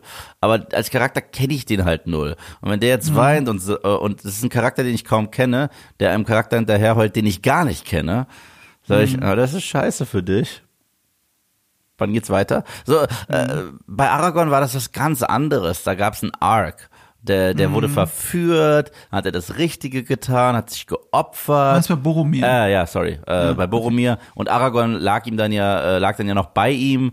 Und ja. dann war dieses ganze My King. Und er knutscht ihm noch auf, auf, auf die Stirn. So, mhm. ja, das, was derartiges hier gar nicht. Hier ist so, ach ja, ihr wisst doch, wie cool es ist, wenn jemand in Zeitlupe ein paar Pfeile abkriegt. Let's ja, go. Das war Zitat. Ähm, aber gut gefilmt, auf jeden Fall. Da hast du, da hast du recht. Äh, Voll gut gefilmt. Du siehst auch erst nicht, dass er den Pfeil im Bauch hat. Er dreht sich erst zur Seite. Das war ein schöner, schöner Wink. Ich dachte tatsächlich, er dreht sich um, weil er irgendwas Schreckliches gesehen hat. Ja, ich auch. Weil es ist so, also, dass er zurückkommt und keine Ahnung, entweder besessen ist oder sagt, äh, da, da geht es nicht weiter, wir sind verdammt. Aber dann siehst du erst ganz langsam den Reveal, dass mhm. er schon einen Pfeil drin hat und dann kommt noch der zweite, der ihn da zum Tode verurteilt. Das war cool. Inszenatorisch ist das alles top. Mhm. Nur eben auf emotionaler Ebene kriege ich halt keinerlei Punch, was schade ist. Ja. Und den Walk, den fand ich scheiße. Also den fand ich richtig scheiße. Der hat sich bewegt wie der Bär aus Prey. Das war nicht cool, das war nicht der Standard, den die haben sollten. Da hat sogar ein bisschen gerendert. Das geht nicht. Nicht bei dem Geld. Das hat nur in der nahen funktioniert, aber nicht in der weiten. In der weiten hat das gar nicht funktioniert. Muss ja fairerweise dazu sagen, auch da ist Herr der Ringe schlecht gealtert, aber das darf hier nicht der Maßstab dann sein. Also Animationen von vor 20 Jahren darf nicht ein Maßstab sein für eine Serie, die eine halbe Milliarde gekostet hat. Absolut, absolut. Und, und äh, erneut, bei Prey konnte ich das mit dem Bären eher verzeihen, weil das eine Hulu-Produktion war. Und das hier der größte Flex in der Seriengeschichte ist. Ich meine, wenn, wenn etwas ist, worüber jetzt selber die ganze Zeit gesprochen wird, oh, guck mal, wie viel Geld wir da reingeworfen haben. Ich so, okay, dann darf ich sowas nicht sehen. Punkt. Und gerade noch ist halt in House of the Dragon ein riesiger Drache bei Nacht rumstolziert und hat Leute verbrannt. Und das sah halt alles echt aus. Und wenn du das dann vergleichst damit, ist es halt ein bisschen, da verliert diese Serie leider den Vergleich zu äh, House of the Dragon. Ja. Ähm, was ich hier, was mich dann sogar richtig gestört hat in dieser Szene, war eigentlich die Plot Convenience am Ende. Weil jetzt haben sie Arondir gefangen genommen und es gibt keinen Grund, warum ein wütender Ork, dessen anderen Ork-Freunde gerade von diesem Elben umgebracht worden sind, warum er den jetzt verschont, so nach dem Motto, wir müssen ihn Adar. Weil er den, Hauptcharakter anderen- ist. Genau, das ist die Plot-Armor. Er ist zwar Gefangener, aber er hat immer noch dick Plot-Armor. Und das ist nicht gut geschrieben. Das ist keine gute Idee, warum er nicht stirbt. Ja, absolut nicht. Absolut nicht. Ja, das ergibt keinen Sinn. Und das, das hat mich so ein bisschen geärgert. Und dann kam halt der Cliffhanger dazu. Dann kommt dieser Adar, von dem sie die ganze Zeit reden. Er läuft in die Un aus der Unschärfe langsam raus. Und das ist der Moment, wo sie einen Cut machen. Also das ist so, so, also wenn sie wenigstens ihn kurz in die Kamera hätten reinlaufen lassen, also komplett, dass er scharf ist und irgendwas Interessantes sagt und das dann Schnitt, Cliffhanger. Aber so sagst du mir nur, das ist jetzt ein riesiger Teaser für nächste Folge oder übernächste Folge, weil das machen wir ja auch. Wir machen ja Cliffhanger und lösen das erst ein paar Folgen später auf. Also das war frech. Das war Telenovela-Storytelling. Es hat noch gefehlt, dass eine Nahaufnahme auf Arondir gemacht wird und sagt, Dios mio, ja, genau. doch nicht mit meinem Cousin. Was du in der Unschärfe wenigstens erkannt hast, ist, dass er anders aussieht als die Orks. Er hat ja lange Haare. Das macht Yeah. ihn direkt, das macht dich direkt neugierig. Und dazu, also Ada ist auch eine neue Figur, erfunden für die Serie. Es gibt natürlich Spekulationen, könnte das aber jemand anderes sein, eine, eine, eine Version von Sauron, der ja Gestaltwandler ist oder was auch immer. Ich glaube, es ist eine neue Figur, einfach damit sie auch jemanden haben, den sie umbringen können, weil das können sie ja mit den äh, bekannten Figuren nicht machen. Ähm, und zu ihm gibt's auch eine Idee, wer es sein könnte. Also, äh, für mich ist diese Figur ein roter Hering. Okay. Okay, ein Red Herring, okay. Und zwar, ähm, weil das erste, was wir sehen, ist ein Close-up auf einen Handschuh, der halt eins zu eins Sauron-mäßig ist. Weißt du? Und ich glaube sogar, dass dieser Adar gespielt wird von Benjamin Stark. Kann das sein? Das ist es. Glaube ich halt auch. Das, es gab einen Leak oder eine Spekulation, dass Joseph Maul, der Benjamin Stark gespielt hat, ausgerechnet der in Game of Thrones, jetzt halt einen schwarzen, langhaarigen Elb spielt. Äh, es würde visuell total gut passen, Voll. aber dass es halt ausgerechnet er ist, der schon aussah. Wenn er, du hättest dem Benjamin Stark nur spitze Ohren geben müssen und er wäre schon einfach ein Elb gewesen. Wir haben schon Netztag. Und jetzt haben wir noch Benjamin. Ja, stimmt, das kommt noch dazu. Elrond, also der Elrond-Darsteller, für alle, die es nicht mitgekriegt haben, das ist der, der Ned Stark in dem äh, Flashback gespielt hat. Ja, ja, geil. Und äh, das Ding ist, ähm, ich sag Red Herring, weil die ihn so aufbauen, als wäre das Sauron kurz. Weißt du, Sauron hat mehrere Namen und guck dir mal den Handschuh an, Member. Ich bin mir ziemlich sicher und ich würde da schon fast drauf wetten, dass dieser Fuck, ich vergesse seinen Namen immer. Ich habe gehofft, du hast ihn im Skript hier stehen. Ähm, Schiffsbrüch. Sprü, Sch- Schiffs, Ah, nee. Schiffsbrüchiger, Helm, Halbrand. Halbrand. Halbrand. Halbrand. Ja. Halbrand. Halbrand. So. Ich, ich guck's, ich guck tatsächlich diese Serie ausnahmsweise mal auf Ach Deutsch. so, ich nicht. Ich Herr der Ringe mal auf Deutsch gucke. Ich nicht. ja, Äh, du sowieso nicht. Ja. das ist Halbrand, heißt der äh, im, im OV. Das ist Sauron. Das ist so krass Sauron. Und ich glaube, dass sie fast diesen Adar da reingebracht haben, weil es so offensichtlich ist, dass Halbrand Sauron ist, dass sie zumindest irgendeinen Curveball brauchen, um uns davon abzulenken. Weil in dieser, nach dieser Episode, ich weiß, es gibt auch so eine Aragorn-Parallele, kaufe ich nicht mal ansatzweise ab, dass das fucking Sauron der Typ. Und das, äh, das dramaturgisch, das ist auch das Einzige, was Sinn ergibt. aus so vielen Gründen. Du guckst gerade verdutzt, soll ich das erklären? Ja, es ist glaube? nicht meine Theorie tatsächlich. Aber wir kommen noch zu Halbrand. Okay, also da gut. kann man dann drüber diskutieren. Ich, also ich bin mir wirklich zu 95% sicher, dass Halbrand Sauron ist. Interessant. Und ich werde es danach auch ausführlich erklären. Und ich glaube, ich habe da auch echt äh, alle Chips da auf einen Straight Flush. Also Es ist, es ist eine interessante Theorie. Ich möchte sie gar nicht, ich möchte sie gar nicht äh, äh, vom Tisch kehren. Also ich, ich, ich, ich Tisch wischen? Ach, ich, ich mit meinen Sprichwörtern. Ähm, aber das ist interessant. Da reden wir dann bei Halband drüber. Ähm, ich habe ja auch sonst hier gar nichts mehr, fällt mir gerade auf, bei, äh, bei äh, hier bei ähm, Arondir. Äh, also, also außer dass Ada halt ein gefallener Elb sein soll. Dark Side of the Force. Also was das auch immer bedeutet, ist halt so interessant, weil Orks, das ist auch immer ein bisschen schwammig mit der Herkunft. Das sind halt korrumpierte Elben auf jeden Fall, aber ne, wie genau? Und dann hat sich Peter Jackson hat die dann teilweise einfach ausgebuddelt, äh, die die Urukai und so weiter. Also wer weiß das schon so genau. Ja. Ja, aber kommen wir doch zu Galadriel Ja. in Numenor. Also ihr müsst jetzt nicht alles über Numenor erzählen. Das Wichtigste habt ihr schon mitgekriegt. Wir wollen ja auch natürlich nichts spoilern. Aber eine Sache, die ist euch ja klar, weil ihr alle da draußen Herr der Ringe gesehen habt. Und wenn ihr Herr der Ringe gesehen habt, wisst ihr, dass die Numenor eben nicht mehr da sind. Dass es nur noch wenige gibt, unter anderem Aragorn. Und das bedeutet, und das ist jetzt klar, dass wir in dieser Serie den Untergang von Numenor auch wirklich sehen werden. Ja, und äh, dass es auch anhand allein dieses weißen Baums, dass das auch äh, später daraus ja das Königreich Gondor gemacht wird, dann in Mittelerde. Nicht? Oder irre Es ist dann derselbe Baum. Ja, ich Ich meine, keine Ahnung. ich meine schon. Ich bin mir ziemlich sicher. Ach, witzig. Das hat Okay. mir Sebastian auch gesagt. Und Sebastian kennt sich ganz das ist ja der, der kennt sich ganz gut aus. Problem ist, für jede Behauptung, die wir nicht belegen können, die wir jetzt machen, ich werde drei Millionen Nachrichten dazu kriegen, was, was die Wahrheit ist. Ich werde hier korrigiert. Es ist interessant. Ich nehme das mal mit, mit rein in meine Überlegungen. Äh, ja, ihr schreibt mir eh, ob es dann der Baum ist. Wir reden so viel Scheiße. Nee, wie wär's, wie wär's, wenn es Eve schreibt? Das ist doch ein guter Kompromiss. Hab, hab, du, habe ich sogar in meinem Video gesagt. Ich habe gesagt, wenn ich hier irgendwas falsch gemacht habe oder was verwechselt habe, dann schreibt mir das alles in die Kommentare und fertig. So. Das Wichtige ist, das Wichtige ist, ich habe eine feste Regel. Wenn ich von einem Thema keine Ahnung habe, spreche ich eigentlich so wenig wie möglich darüber. Und wenn ich es halt doch mache, wie hier, dann sage ich halt auch immer, ey Leute, äh, sobald da irgendwas doof ist, schreibt mir das bitte. Weil das ist hier, ja, laienmäßig trotzdem ein wenig. Was auch laienmäßig ist, ist, ist mein Verständnis von Musik. Und das ist so, so ein Ding, was mich an der Serie so richtig zwiegespalten zurücklässt. Ich weiß, dass dein, dass dein Verständnis von Musik laienmäßig ist, weil du Brother Louis nicht erkannt hast. House of the Jetzt höre ich höre ich's nur noch raus. Jetzt, wo du mir das Video geschickt hast, äh, äh, check ich's wirklich, dass äh, Brother Louis von Modern Talking in House of the Dragon vorkommt. ähm, das lässt sich nie los, ne? Nein. Äh, hier ist ja die Musik von Beer McCreary, außer der Titelsong, der ist von Howard Shaw. Ja. Ähm, und mein Problem so ein bisschen mit der Musik in der Serie ist, sie ist super hochwertig produziert. Ich finde, sie passt auch immer zu den Bildern. Ich finde nicht, dass sie schlecht ist.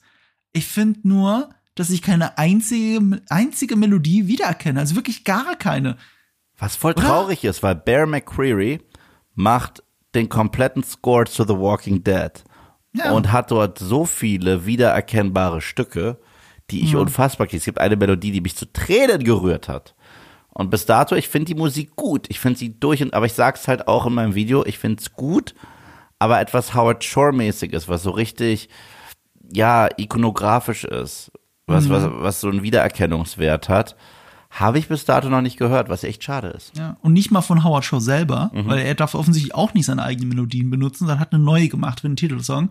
Und ich dachte mir noch so, als ich das Intro jetzt zum zweiten Mal in meinem Leben gesehen habe, es sieht ja schön aus. Und von mir aus gibt's irgendeine Metapher hinter dem Sand mit der Entstehung von Mittelerde und bla. Ah, das Intro, die Intro-Sequenz finde ich lahm. Es ist so fucking lahm. Es zieht mich nicht in die Welt rein. Also 0,0. Ich gucke nicht das Intro und denk so, yes, Rings of Power, jetzt bin ich in dieser Welt drin. Nee, das ist halt gar nicht so. Da reicht ja bei Herr der Ringe, wenn, wenn nur der Titel des Films eingeblendet wird und dann die Musik von Howard Shaw drüber läuft und das dann wieder verschwindet im Schatten der Titel. Und dann bin ich schon in der Welt. Das heißt, innerhalb von 10 Sekunden bin ich drin und hier halt nicht. Und ich dachte mir auch beim Gucken wieder, die Melodie klingt schon gut und episch und ja, aber ich habe sie in einer Minute wieder vergessen. Und so war's auch. Ich habe sie in einer Minute dann wieder vergessen gehabt. Ich kann sie dir nicht mehr sagen. Und dazu kommt halt auch die visuelle Titelsequenz, die wirklich nicht gut ist. Also diese Intro-Sequenz, de- das Opening von der Serie, Mhm. ich finde das lahm, ich finde das hart lahm. Ich finde sowohl diesen Einfall mit dem Sand, ja okay, aber dann zum Schluss, wie dann einfach der Titel da wirklich Photoshop-mäßig runtergezogen wird. Oh ja, das, oh ja. Da bin ich, also da sage ich mir, das muss mehr sein. Also, ne. Das ist billig. Da habe ich mir sogar gedacht, wisst ihr, warum sie das machen? Damit sie in jedem Land irgendwie das auf Deutsch oder also in jeweils anderen Sprache oder so vielleicht Ja. reinmachen können. Wobei, ich, ich glaube, ich lüge, weil ich habe es ja auch heute auf Deutsch gesehen und das war auf Englisch der Titel, glaube ich. Ja, also das, also also das, also das, diese Titelsequenz, die ist nicht gut. Erst recht. Erneut, House of the Dragon, gerade, die benutzt sogar die gleiche Musik von Game of Thrones, aber deren Sequenz, die man da zeigt, ist visuell wahnsinnig interessant. Oder, gehen wir zurück zu Bear McQuarrie, die Intro-Sequenz von The Walking Dead. Die liebe ich und die erzählt auch immer was. Und das finde ich saugeil. Oder von B. McCreary die Introsequenz von Battlestar Galactica. Oh ja, super Serie. Also, ich bin sogar der Meinung, jetzt wo ich das gesehen habe, lieber Howard Shaw nicht zurückholen, lieber Bill McCree all in gehen lassen. Und äh, aber das ist halt jetzt hier nicht passiert. Und er hat eine musikalisch interessante Entscheidung, deswegen sage ich das an der Stelle. Und das hat man jetzt noch mal gemerkt bei Numenor. Er hat halt für jedes Volk, für jeden der Erzählstränge eine eigene Musik. Das finde ich eine coole Entscheidung, auch wenn ich sie nicht wiedererkenne. Aber jeder, jeder Storystrang hat eine eigene Art von Musik. Und Numenor hat halt so richtig, also fast schon John Williams mäßig mit Trompeten und so, so wirklich, um zu zeigen, wie zivilisatorisch weit die Numenor eigentlich sind, vielleicht sogar überlegen, weil die Haarfüße, die haben ja nur so Xylophone. Also wirklich nur, die haben im Prinzip nur Knöppel, die gegen ein bisschen Holz hauen. Das zeigt auch, wie ihr Volk in der Zivilisation in der Rangliste eigentlich steht. Nur anhand der Musik. Das ist eine sehr schöne Entscheidung und klingt auch schön, aber halt nicht wiedererkennbar. Und von Herr der Ringe erwarte ich mehr. Ja, das stimmt. Schade. Schade. Gut, aber schade. Ja, und das ist, das ist so ein bisschen das Problem. Das ist mein Motto für die ganze Serie. Gut, aber schade. Ja, close but no cigar. Ja. Nett. Und wie gesagt, letzte Woche war ich mehr, äh, äh, war ich da ein Level höher. Also da hätte ich nicht gesagt nett, da habe ich gesagt, es ist wirklich gut. Also äh, du musst halt auch mein, mein, mein Enthusiasmus sehen in meinem Video letzte Woche unter diesem. Und erneut, ich sage nicht, dass es schlecht ist. Es ist wirklich nicht schlecht. Also schlecht ist echt hart zu, so zu nennen. Aber es ist halt okay. Okay. Ich muss dich an der Stelle kurz anteasern, ne? Ich habe mir gestern Nacht habe ich mir die vierte Folge House of the Dragon schon angeschaut. Und ich bin gespannt, was du dazu sagst. Ich bin wirklich gespannt. Als Kontrastprogramm, Positiv oder negativ? ich, ich sag gar nichts. Also, Kontrastprogramm zu Rings of Power oder Kontrastprogramm zu Folge 3 von House of the Dragon? das ist jetzt der Punkt. Es ist sowohl ein hartes Kontrastprogramm zu Rings of Power als auch zu House of the Dragon. Und ich würde dir sogar noch mehr sagen, aber ich glaube, das darf ich gar nicht. Deswegen muss ich jetzt die Fresse halten. Jetzt kommt aber die wichtigste Frage. Ja. Auch, auch Kontrastprogramm zu She-Hulk? Äh, ja, ja. Ja? Also, ja, hallo. Wirklich? Also, also ich weiß ja nicht. Also da kann ich halt meine Aufregung gar nicht mehr zurückhalten. So. Oh, oh, hör auf. Ich habe nur so viele Rippen. Du, du, du wirst dich nicht aufregen, aber wenn wir dann über die Folge sprechen bei House of Dragon, wirst du verstehen, warum ich so gespannt bin. Oh, ich kann oh, ich im kann's mir denken. jetzt. Kann ich es mir denken. Nee, du Nee? kannst ja gar nichts denken. Nee, ich kann mir Die gar nichts Überschrift, die ich denken. Dafür habe, doof. pass auf, die Überschrift, die ich dafür habe, auf die kämst du nie. Ich habe eine Überschrift dafür. Deine Überschriften sind eh immer so. Okay, ich sag's anders, ich sag's anders, Leute. Ich habe mal überlegt, aber, aber das würde ich nur mit deinem Go machen. Das würde ich nie, weil, weil wir sind so gute Freunde. Aber ich will mal ein Parodievideo auf eines deiner Videos machen. Was willst du machen? Ein Parodievideo auf eines. Ja, mach das doch. So, das würde ich auch sagen. Wie, wie würde ich, wie, wie würde ich Rings of Power dann beschreiben? Ey, ich kann auch ein gutes Parodievideo zu dir Ja, machen. ja, das ist, ja. Definitiv. Vielleicht, vielleicht, müssen, vielleicht müssen wir das mal irgendwie so, so Challenge machen. Ich würde es witzig Für den finden. 1. April oder sowas. Ja, voll. Dann machst du ein Video im Stile von mir und ich mache ein Video im Stile von dir. Das wäre doch super. Das hätte was. Ich wäre dafür. Denke ich mal drüber nach. Ja. Soll ich dann auch deine Ähm, aber Stimme, soll ich dann auch deine Stimme machen? Pass auf, ich sag dir den Teaser, ich sag ihn dir anders. Ich, ich, ich bin so ich, es, sie brennt so sehr in mir, Oh. Leuten zu erzählen, wie die neue Folge ist, dass ich tatsächlich die, die Twitter, auf Twitter den, die Entwurfversion schon benutzt habe. Ich habe einen Tweet verfasst mit neue Folge, äh, Spoiler für die neue Folge ohne Spoiler. Aus vier Bildern bestehend, okay? Und diese vier Bilder fassen meiner Meinung nach die, die, die, die, äh, diese Folge sehr gut zusammen. Kannst du mir diese vier Bilder mal schicken oder beschreiben? nee, das ist ein Spoiler. Das Ding ist halt, ähm, also, nee, das ist ja kein Spoiler, das ist ja die Aussage, stimmt. Äh, aber ich wollte es trotzdem noch nicht twittern. Ich twitter das am Montagmorgen und zwei der Bilder wiederholen sich, sind aus dem gleichen Film. Hm. Und das, dieser Film ist meine Überschrift für diese Folge. Wow. Okay, ich, dann, dann mache ich das, okay? Ich schicke dir jetzt gerade bei WhatsApp äh, Spoiler, sicherheitshalber schon, zu She-Hulk mhm. Folge ähm, 5 wird es sein, in vier Bildern, okay? Hast Red. du die schon gesehen oder was? Wer weiß? Ja, okay, das ist einfach nur irgendwas, das nicht lustig. Ja, okay. Haha. es waren, es, es, es waren vier Code-Emojis. Und du lachst. Also sag nicht, dass es nicht lustig ist. Ich find's lustig, weil du es lustig findest. okay, okay, ich spring mal hier hin. Ach ja, wir reden ja über, wir reden ja über Herr der Ringe. So. Ja, wir reden ja eigentlich über Herr der Ringe. Der Ritt und das ähm, Lachen. Das ist süß. Der Ritt und das Lachen passt ja ganz, ganz gut. Ein Moment, äh, wo ich ein bisschen mitlachen musste, aber aus anderen Gründen war, als Galadriel sich so freut zu reiten. Und ja. sie hat sich so sehr dabei gefreut, dass sie ihr Gesicht so sehr dabei verzogen hat, die Darstellerin der Galadriel, wie heißt sie nochmal? Ähm, die, die Schwedin, äh, die Britin schwedischer Herkunft, ähm, hier, äh, Morfitt Clark. Ich habe sie erst nicht wiedererkannt. Ich dachte erst, oh, die haben die Stuntfrau, aber ja. aber äh, also man sieht, dass es eine Stuntfrau ist und dann geht die Kamera näher ran und denkt, oh shit, nee, das ist äh, das ist Morfitt Clark. Das ist sie tatsächlich, die sich gerade wie irre freut, auf einem Pferd zu reiten. Mhm. Ja. Aber da war sie mal ein bisschen out of character. Das sollte uns das ja auch mal zeigen, vielleicht, dass Galadriel auch mal lächeln kann. Ähm, das war ganz schön. Ich mochte den, ich mochte die Anspannung zwischen ihr und der Königin. Äh, Miriel habe ich mir aufgeschrieben, heißt die. Mhm. Äh, ich dachte auch erst, weil ein bisschen den Untergang Numenor habe ich mir angeschaut. Da spielen noch andere Figuren eine Rolle und ich dachte erst, okay, ist die jetzt erfunden für die Serie? Ist sie aber eigentlich nicht. Aber da will ich jetzt auch nicht zu sehr in den Lore reingehen. Da kenne ich mich jetzt auch nicht so aus. Ja, und sie haben endlich Morgoths Plan durchschaut, dieses Siegel. Mhm. Ähm, ja, war ja, also das, was der Plan bedeutet, muss doch eigentlich schon jedem vorher klar gewesen sein. Ja, ich. und es ist auch irgendwie komisch, dass sie jedes Mal so reagiert, wenn sie das gleiche Symbol sieht. ich glaube, das ist schon wieder das Symbol. Also sie, also es ist schon so ein bisschen CSI äh, Middle Earth, ne? Also sie, sie hat es jedes Mal und sagt ein weiterer Clou. Ich erwarte dann, dass sie sich eine Sonnenbrille aufsetzt und ah! Losgeht. Ich, ich, ich weiß genau, was du meinst, aber ganz ehrlich, ich bleib dabei, Galadriel ist meine Lieblingsfigur bisher.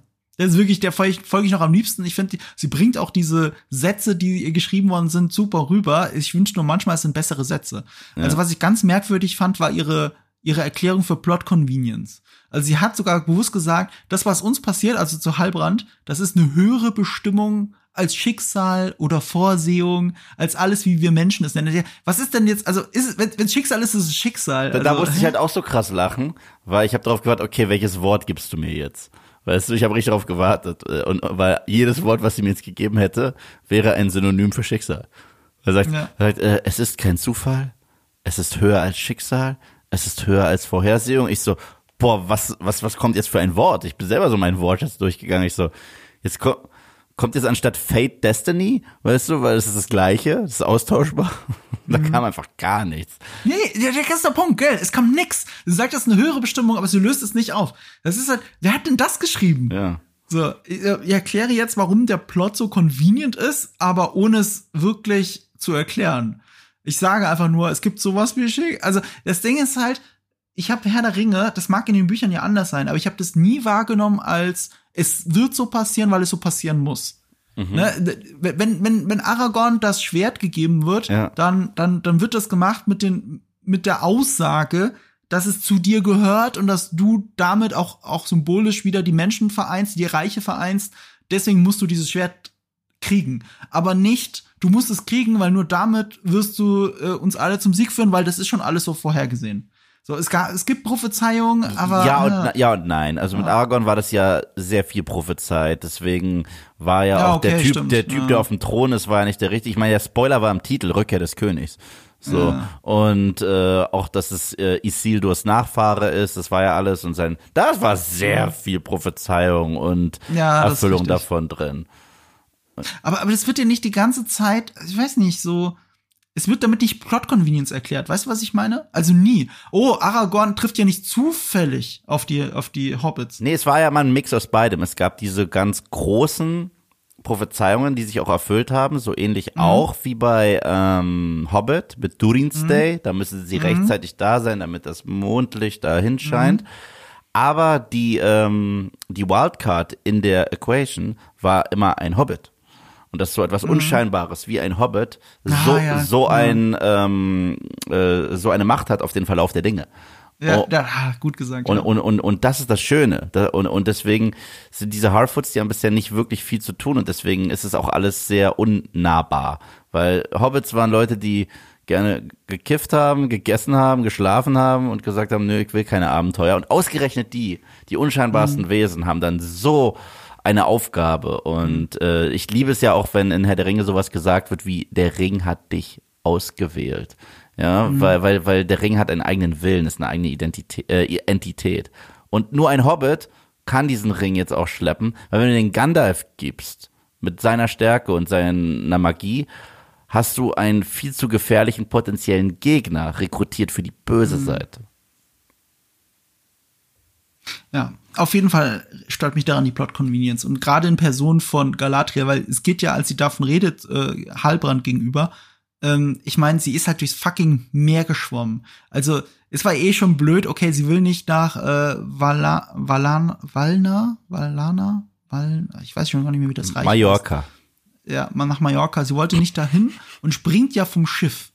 Und dann ist, okay, was ist jetzt dein Plan? Du willst jetzt durchs ganze Meer schwimmen? Es ist nicht so, dass sie wie im echten Leben durch den Ärmelkanal, das kann man schaffen, ne, durch den Ärmelkanal zu schwimmen, aber du schwimmst nicht durch den fucking Atlantik. Es war halt der Dra äh, äh es war halt um der Dramatik.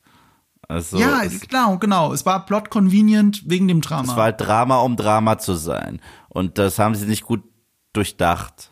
Weil es wäre viel lustiger gewesen, wenn sie gesagt hätte, nein, mein Schicksal ruft und sie springt über Bord und ertrinkt. Das wäre ja. sehr lustig. Sowas hätte ich geschrieben. Ja, auf jeden Fall ähm, begegnet sie Schiffbrüchigen, was einfach der dümmste Zufall aller Zeiten ist, in diesem riesigen Meer. Und dann werden die auch noch, weil der Zufall noch mal hoch zwei, von den Numenor aufgegabelt. Mm, aber auch hier sage ich, das mit den ganzen Schiffbrüchigen, das kommt noch sehr meiner Theorie zugute, dass es wie hier mit Sauron. Ja, okay, ja. Das erklärt Plot Convenience, das stimmt. Das würde tatsächlich das erklären. Also, also Sauron, wie gesagt, das, ich will da jetzt endlich drüber reden, Mann. Ja, ja dann rede über Halbrand, hopp, hau rein. Halbrand, okay, gut. Äh, Galadriel spricht in der ersten Folge über ihren Bruder, dass er obsessiv mhm. nach Sauron gesucht hat, doch letztendlich findet Sauron dich.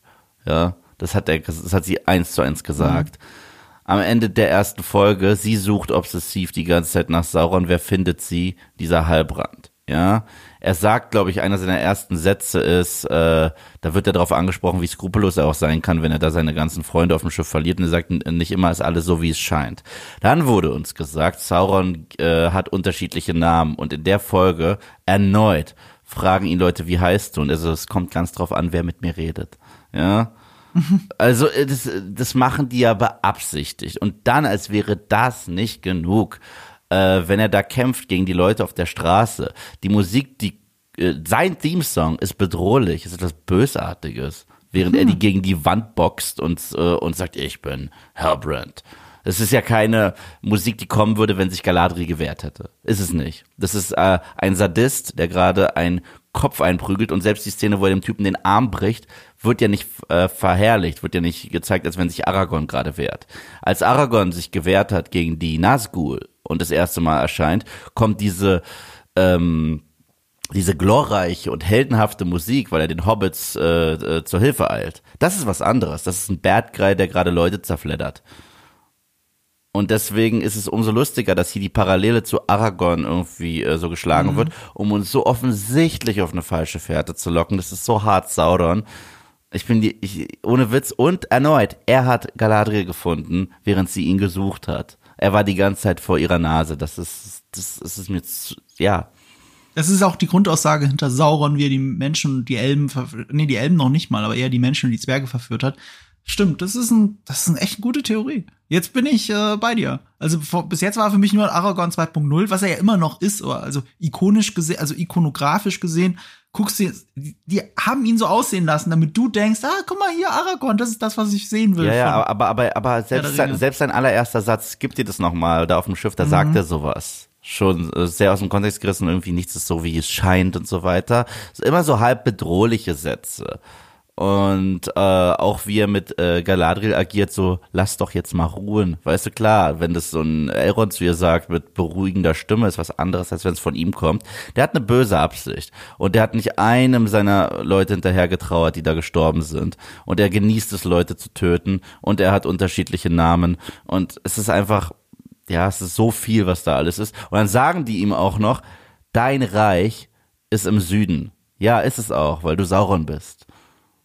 Ja, aber in dem Fall tatsächlich, es ist etabliert auch, Ja, ich weiß, dass er aus dem Südland Ich ist. weiß, ich weiß, ich weiß, aber, aber wir wissen ja, dass es von Sauron erobert wird. Deswegen ist es, Ja. äh, es suggeriert das eine, aber es ist Foreshadowing für was ganz anderes. Also, da bin ich mir jetzt schon ziemlich sicher, dass das Sauron ist. Du, ich, ich ganz ehrlich gesagt, du hast mich gerade komplett überzeugt. Ich glaube, das ist auch. Bam. Dass mir das mal gelingt. Also, bam. Was, was, was glaubst du denn, wer ist der Fremde? Saruman oder Gandalf? Oder jemand ganz anderes? Ich glaube, er darf weder Saruman noch Gandalf sein rechtmäßig. Deswegen. nee, nee, das ist nicht richtig. Nee? Dann ist Ich, es ich glaube, die dür- dürfte tatsächlich. sicher? Ja, weil Gandalf ähm, er kommt zwar erst im dritten Zeitalter wirklich vor, aber es ist loremäßig möglich, dass er schon im zweiten Zeitalter dort ist. Wenn ich es richtig verstanden habe mit Maurice. Ich meine, dass sie die Rechte an ihm nicht haben. Aber äh, ich kann mich jetzt auch irren. Zu mir meint, äh, glaube ich, Sebastian wieder, dass, dass sie da die Rechte nicht an ihm haben. Deswegen habe ich Ja. gesagt, das ist der, der, der, der ranzige Bruder von, von Gandalf Randalf. Aber Also eigentlich haben sie ja die Rechte im Appendix. Und wenn Gandalf im Appendix steht, haben sie die Rechte. Also es ist definitiv ein Zauberer, es ist auch definitiv ein Good Guy und das ist klar. Und, und, und wir haben ja in den Filmen, haben wir Saruman, Gandalf und Radagast kennengelernt. Aber es gibt ja noch irgendwie zwei andere Zauberer. drei, es gäbe noch drei, die Genau. man gar nicht kennt, die, die es loremäßig super leicht sein könnten. Aber die Serie ist an dem Punkt, wo ich sage, okay, Member Berries, es ist Gandalf. Höchstens ein geiler Twist wäre noch, es ist Saruman, weil der war ja mal jemand Gutes. Mhm. Der war ja nicht immer böse, der war ja nicht immer korrumpiert. Es könnte genauso gut Saruman sein und man lernt ihn halt noch von seiner guten Seite kennen. Ja, hat man ja so ein bisschen schon in Hobbit. Also his consumption of mushrooms. Ähm, nee, ich fand äh, Dingsbums hier, äh, wenn, wenn, wenn Gandalf Fair Game ist und Saruman, dann wird es einer von den beiden sein. Also wenn, wenn sie das dürfen, dann 100 pro. Also da glaube ich nicht eine Sekunde dran, dass es auch nur irgendwie Sauron sein könnte. Sauron ist hier Mr. Mr. Sexy Guy äh, im Knast. Hund- hund- hund- hund- hund- Hundertprozentig. Es gibt, es gibt auch eine Sache bei ihm, die neu ist für, ich, ich kann mich nicht in Herr der Ringe dran erinnern, vielleicht passiert es da auch, aber hier in der Serie ist es neu. Als er die Leute schlägt, spritzt das Blut gegen die Kamera und bleibt da. Ja, es war generell, war ich überrascht, dass sie sich so ein paar Sachen getraut haben. Auch wie dieser Warg da diese Sklaven zerfleddert hat. Ich so, wow, der Armbruch war das brutalste, was wir je gesehen haben in der Welt von Herr der Ringe. Ja. Und erneut, das würde kein Good Guy machen. Nicht in dieser schönen Fantasy-Serie. Wenn das Game of Thrones wäre, okay, dann würde es auch einer der Good Guys machen. Aber nicht bei Herr der Ringe. Wirst du definitiv nicht bei dieser kinderfreundlichen Serie, die es ja auch irgendwo noch sein soll, den Good Guy jemanden nehmen lassen und es genießen, wie er in den Arm bricht. Im Leben nicht. Ja, stimmt. Das, das passt hier einfach nicht dazu. Ja. Einen schönen Erweckungsmoment hatte ich, äh, als sie sagen, wie der Sohn von Elendil heißt. Äh, eigentlich kennen wir Elendil ja auch. Das wissen wir jetzt. Also ich kann, kann mir halt solche Namen nicht merken. Ne? Also Isildur, der, klingelt sofort bei mir. Oh, Isildur. Ah, ja, das Isildur. ist der Typ. Ne? Und, äh, aber das heißt ja auch, dass Elendil, den wir hier kennengelernt haben, auch wieder toll gecastet, finde ich. Ähm, hat mich sofort gecatcht, dass der Typ halt der ist, den wir im Prolog sterben sehen. Genauso wie Isildur übrigens. Aber ja, im Prolog von Herr der Ringe. Mhm. Ja. Ja, ich, also, ehrlich gesagt, fand ich die ganze Elendil und Isildur-Nummer, das war so ein Beispiel für mich, das war einfach nur nett. Das war halt Name-Dropping, aber ich habe die beiden nicht wirklich kennengelernt. So, das, die war halt da, weil ich bin der auch dabei. So. äh, ja, so, so war es halt ein bisschen. So, du weißt, das war Member Berry. Ich, ich glaube, sie sind halt der gute Anker, um den Fall von Numenor zu zeigen. Na klar, na klar, Weil na klar. Ähm, bisher sind die ja alle unsympathisch. Also alle, die da in Numenor leben, äh, es ist zwar respektabel so, also was sie erreicht haben, das Gildensystem, das sie haben, das ja im, im Mittelalter entlehnt ist, als, als das gute Bürgertum hochkam, alles über Gilden und, und das bringt halt so einen Stadtstaat wie die voran. Aber es ist halt ein fucking unsympathisches Volk, zumindest werden sie so dargestellt. Und irgendwann brauchst du, an dem du dich auch greifen kannst, dass dir das überhaupt alles nicht am Arsch vorbeigeht. Ja. Plus, jetzt haben sie über diese Figur natürlich die direkte Verbindung zum Herrn der Ringe, äh, Isildur, derjenige, der zuerst vom, äh, vom Ring korrumpiert wird und äh, ursprünglich Sauron, also nicht getötet, ist ja falsch. Das dachten alle. er hat, hätte er hat ihn getötet. besiegt und wurde danach Ja. von ihm ähm, Ja. besessen und er war nicht in der Lage, den Ring reinzuschmeißen. Aber dachte ich mir auch jedes Mal, Aaron, schubst ihn rein. er, ste er, steht an der, er steht an der Klippe, er macht's nicht. Schmeiß ihm Stein an den Kopf. Schmeiß ihm Ja, Stein stimmt, an. das nur so stattdessen, stattdessen sagt er einfach, nein, du machst das nicht. Jetzt bin ich aber traurig. Das ist, das ist, das ist so eine Sache, die ich in Herr der Ringe nie mochte. Weißt du, es gibt ja sogar im Extended Cut diese Szene, I was there the day humanity failed. Und ich so, ja, aber du hast auch gefailt. Du hätt, das war deine Chance. Äh, Du hast ihn angeschrien, Isildur, throw it in. Und er, nö, okay, dann bin ich traurig. So, äh, keine Konsequenzen. Ja, stimmt. Heißt aber für mich auch, ich meine, wenn du schon Isildur hast und so weiter, also nicht nur, dass wir den Untergang von Numenor sehen werden in dieser Serie, in diesen fünf Staffeln. Ähm, ich glaube echt langsam, dass wir wirklich so kurz vom Prolog aufhören. Das ist ja wirklich so kurz vor dem Prolog Von Herr der Ringe? endet. Meinst du, dass sie es Ja. auch probieren, stilistisch so zu machen wie dann im Peter Jackson-Film, dass es sich dann so am Ende mehr aussieht so danach und bla? Ich glaube, sie werden sie versuchen anzunähern. Es könnte sogar, ich, wenn ich gerade mal nachdenke, sie könnten theoretisch sogar selber den Prolog machen. Also sie können wirklich den Prolog zeigen, weil der Prolog ist ja noch im zweiten Zeitalter und nicht im dritten. Das dritte beginnt erst durch den Fall von Sauron, wenn ich es jetzt richtig weiß. Um Himmels Willen. Hm. Und Gollum Egal. ist doch uralt. Ist der nicht irgendwie tausend Jahre alt? Alt? Äh, Gollum hatte doch den nee, Ring irgendwie also so. tausend nicht. Also ähm, das dritte Zeitalter, wie viele Jahrhunderte ging das denn da schon? Ich kenne mich da null Ich aus. auch nicht. Aber er, er findet es ja nach Isildurs Tod, findet er erst den Ring. Ja, okay. Und ich glaube nicht, dass das dritte Zeitalter mehrere Jahrtausende ging. Vielleicht schon, was weiß ich. Ich weiß nicht. Egal. Ähm, Soweit werden wir hier in der Serie eh nicht kommen. Interessant ist, sein Bruder wird erwähnt. Ich glaube, man sieht ihn gar nicht. Also ist keiner von denen auf dem Schiff, ne? Also Glaub ich auch dann sieht nicht. man seinen Bruder nicht. Aber äh, man sieht äh, seine Schwester und seine Schwester ist neu. Mhm. Die haben sie sich ausgedacht. Der heißt äh, er, er. Ich habe den Namen aufgeschrieben, aber ich kann ihn nicht aussprechen. Erin? Erin? E, e, aber Erin, es ist ja ein Ä, also Erin. Ahnung. So nenne Erin. ich sie. Erin. So nenne ich sie jetzt nur. Ja, ich finde es auf jeden Fall ganz witzig, die Sprüche, die sie jetzt schon raus, raushauen in Numenor. Ich habe es mir extra aufgeschrieben. Es gibt keinen höheren Meister als die See. Und ich dachte so, hä, aber also wenn ich jetzt diesen Ork-Plot da sehe, wenn Leute da gepeitscht werden, damit sie gra- graben, würde ich sagen, die sind die schlimmeren Meister als die See. ja. Und äh, die See hat immer recht. ja, auch ganz nett. Die See hat immer recht. Damit rechtfertigen sie alles. Was bedeutet das? Das ist, das ist wie aus Hackepeter wird Kacke später. Das ist sowas, was du auf Facebook postest und dann sagst, boah, war ich gerade clever. Ja, Und- aber der Spruch hat ja wenigstens ein eine Kausalität. Nein, das ist mein Spruch, das war immer meine Antwort. Weißt du? Ich habe früher immer, wenn Leute irgendwas Bedeutungsschwangeres auf Facebook gepostet haben, habe ich kommentiert mit aus Hackepeter wird Kacke später. Viele Leute haben mich gelöscht. Aber dein, dieser Spruch hat ja wenigstens Kausalität. Siehst du, diese- der beider ist besser, meine ich, siehst du? Ja, Immer, eigentlich schon. Immer wenn jemand sowas gepostet hat, wie für die Welt äh, bist du nur irgendwer, aber für irgendwen bist du die Welt, habe ich darunter immer geschrieben, aus aus Hackepeter wird Kacke später. Also Sami Slimani hat dich schon längst gelöscht. Hör ich das richtig raus? Äh. Geblockt. Ich habe mit ihr interagiert. Ich, ich habe das tatsächlich mit Bekannten von mir gemacht. Ähm, übrigens, äh, was ich aber noch ganz nett fand von Numenor, ich, ich, das mag ich generell, ähm, dass die Kamera dann kurz über die Karte fährt. Dass Ja. du dann weißt, wo du eigentlich bist. Und sie fährt von Numenor kurz rüber Ja. zu den Haarfüßen. Sowas finde ich eigentlich ein schönes, nettes Das war auch Detail. süß. Ja. Ja. Aber zeigt dir auch, wie groß das trennende Meer ist und dass der Plan von Galadriel war, da durchzuschwimmen. Und wenn das schon am Anfang, von Anfang an ihr Plan war, dann weiß ich nicht, warum sie ein Boot klauen will, weil offensichtlich kann sie durchs ganze Meer schwimmen. Sie kann, aber sie will nicht.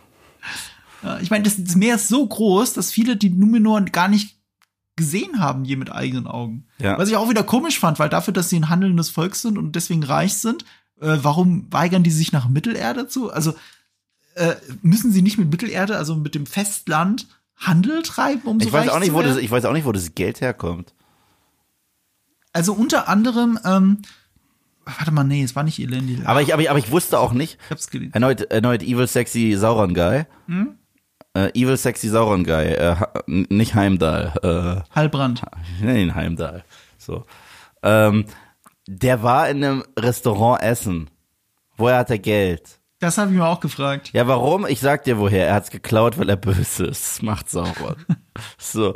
Alle Karten liegen auf dem Tisch. Er klaut ja auch das Wappen. Er ist ein Dieb. Ja. Er ist Evil Aladdin. Verstehst du? Er klaut und wenn man ihm dann sagt, mach das nicht, dann bringt er dich um. das ist Evil Aladdin. Aladdin ist nicht schlecht. Okay, das behalten wir im Hinterkopf. Ja. Ähm, ganz so böse sind ja die Haarfüße, aber sie lassen schon die Leute zurück, wenn die nicht schnell genug laufen können. Das fand ich schon ein bisschen grausam, ehrlich gesagt. Ja, voll. Also das sind so, das sind Nomaden-Hobbits. So. Aber nichtsdestotrotz, deren ganze Tradition fand ich mega süß, wenn er noch mit den Kindern läuft und danach noch die, äh, die Toten ehrt. Das fand ich wirklich süß. Aber das Problem ist, Nori zum Beispiel, glaube ich, wäre eine interessantere Hauptfigur als Galadriel.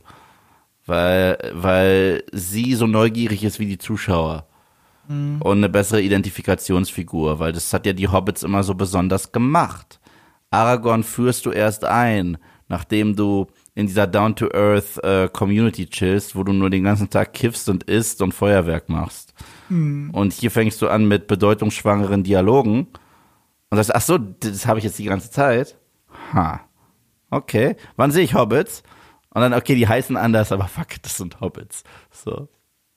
Ja. Können wir die einfach Hobbits nennen? Weil wir haben ja Nee. keine rechte Schwierigkeiten. Sonst würden die ja auch gerne. Wir machen das, was Amazon nicht darf. Ich nenne sie schon Haarfüße. Das ist auch ein schöner Name, finde ich. Ähm, ich mochte das auch, wie sehr in dieser Folge auch die Tradition von ihnen klarer wird. Ja. Also auch mit dem Pfad, mit dem Zurücklassen. Es ist ein bisschen grausam, ist es schon, weil sie lassen ja auch Leute zurück, die einfach nicht schnell genug sind. Ja. Nicht nur die, die wirklich gestorben sind, so wie sie es vorgelesen haben. Das heißt, es gibt Punkte, an denen sie dann irgendwie aus diesem Buch, aus diesem Memorium äh, vorlesen, Mhm. aber sie reden gerade von Leuten, die vielleicht sogar noch leben, die sie aber zurückgelassen haben. Ja, sagen dir, der, der ist irgendwie da beim Eis hängen geblieben. So, ups. Ich hoffe. Ja, und, und die sagen auch noch, wir warten aber auf euch. Nee, ihr wartet offensichtlich nicht auf euch. Also, also Na, das die, ist, na, die, die müssen halt schon Schritt halten. So. Ja. es ist ein bisschen widersprüchlich. Aber das passt auch so ein bisschen wieder zu den Hobbits, die immer ihr gutes Leben führen wollen, aber nicht merken, oder nicht, die meisten wollen nicht anerkennen, ähm, dass wenn sie sich so sehr von allen anderen abkapseln und nicht helfen, die Welt zu verbessern, dass sie dann irgendwann davon korrumpiert werden oder, oder, oder selbst zum Opfer, dem zum Opfer fallen. In den Büchern ist es ja so, dass das Auenland verwüstet wird. Von Saruman, glaube ich. Deswegen verdammen die Haarfüße die Hobbits äh, dazu, immer die schicksalhafte Rolle zu haben später. Weil die Haarfüße waren so eiskalt, dass danach das Schicksal gesagt hat, wir suchen uns einen Bilbo und wir suchen uns einen Frodo, die mittlerweile Peak-Chiller sind und gar keinen Bock auf irgendjemanden haben. Eve, nicht das Schicksal, es ist eine noch höhere Bestimmung. Ja, stimmt, es ist. Äh, das ist übrigens noch höher als Schicksal. Das ist jetzt das Wort dafür. Was ich übrigens sehr nett fand, ist, ähm, ich habe mich am Anfang gefragt, was der Haarschmuck von denen soll, und dann wurde ja sehr schnell klar, das ist ihre Tarnung. Ja, das ist Tarnung. Hm, Ja, klar, klar, das, das fand ich süß in der ersten Folge. Das fand ich cool. So, äh, äh, wann kommt ihr alle raus? Zack, zack, zack. Es gab, ich hatte Ja. so einen Kinderfilm früher, so einen Cartoonfilm. Ich weiß Ja. nicht, wie der hieß. Ich glaube, der hieß Aufruhr im Zauberwald. Ich glaube, so hieß Okay. der. Und es hat mich krass daran erinnert. Es waren auch so lauter Zauberwesen in so einem tollen Wald. Und ich fand es super, wenn da diese zwei äh, Nomaden kurz vorbeilatschen und dann sind wir safe. Okay, zack, alle raus. Und das, äh, das fand ich cool. Dass die schon fast eine Symbiose haben mit der Natur.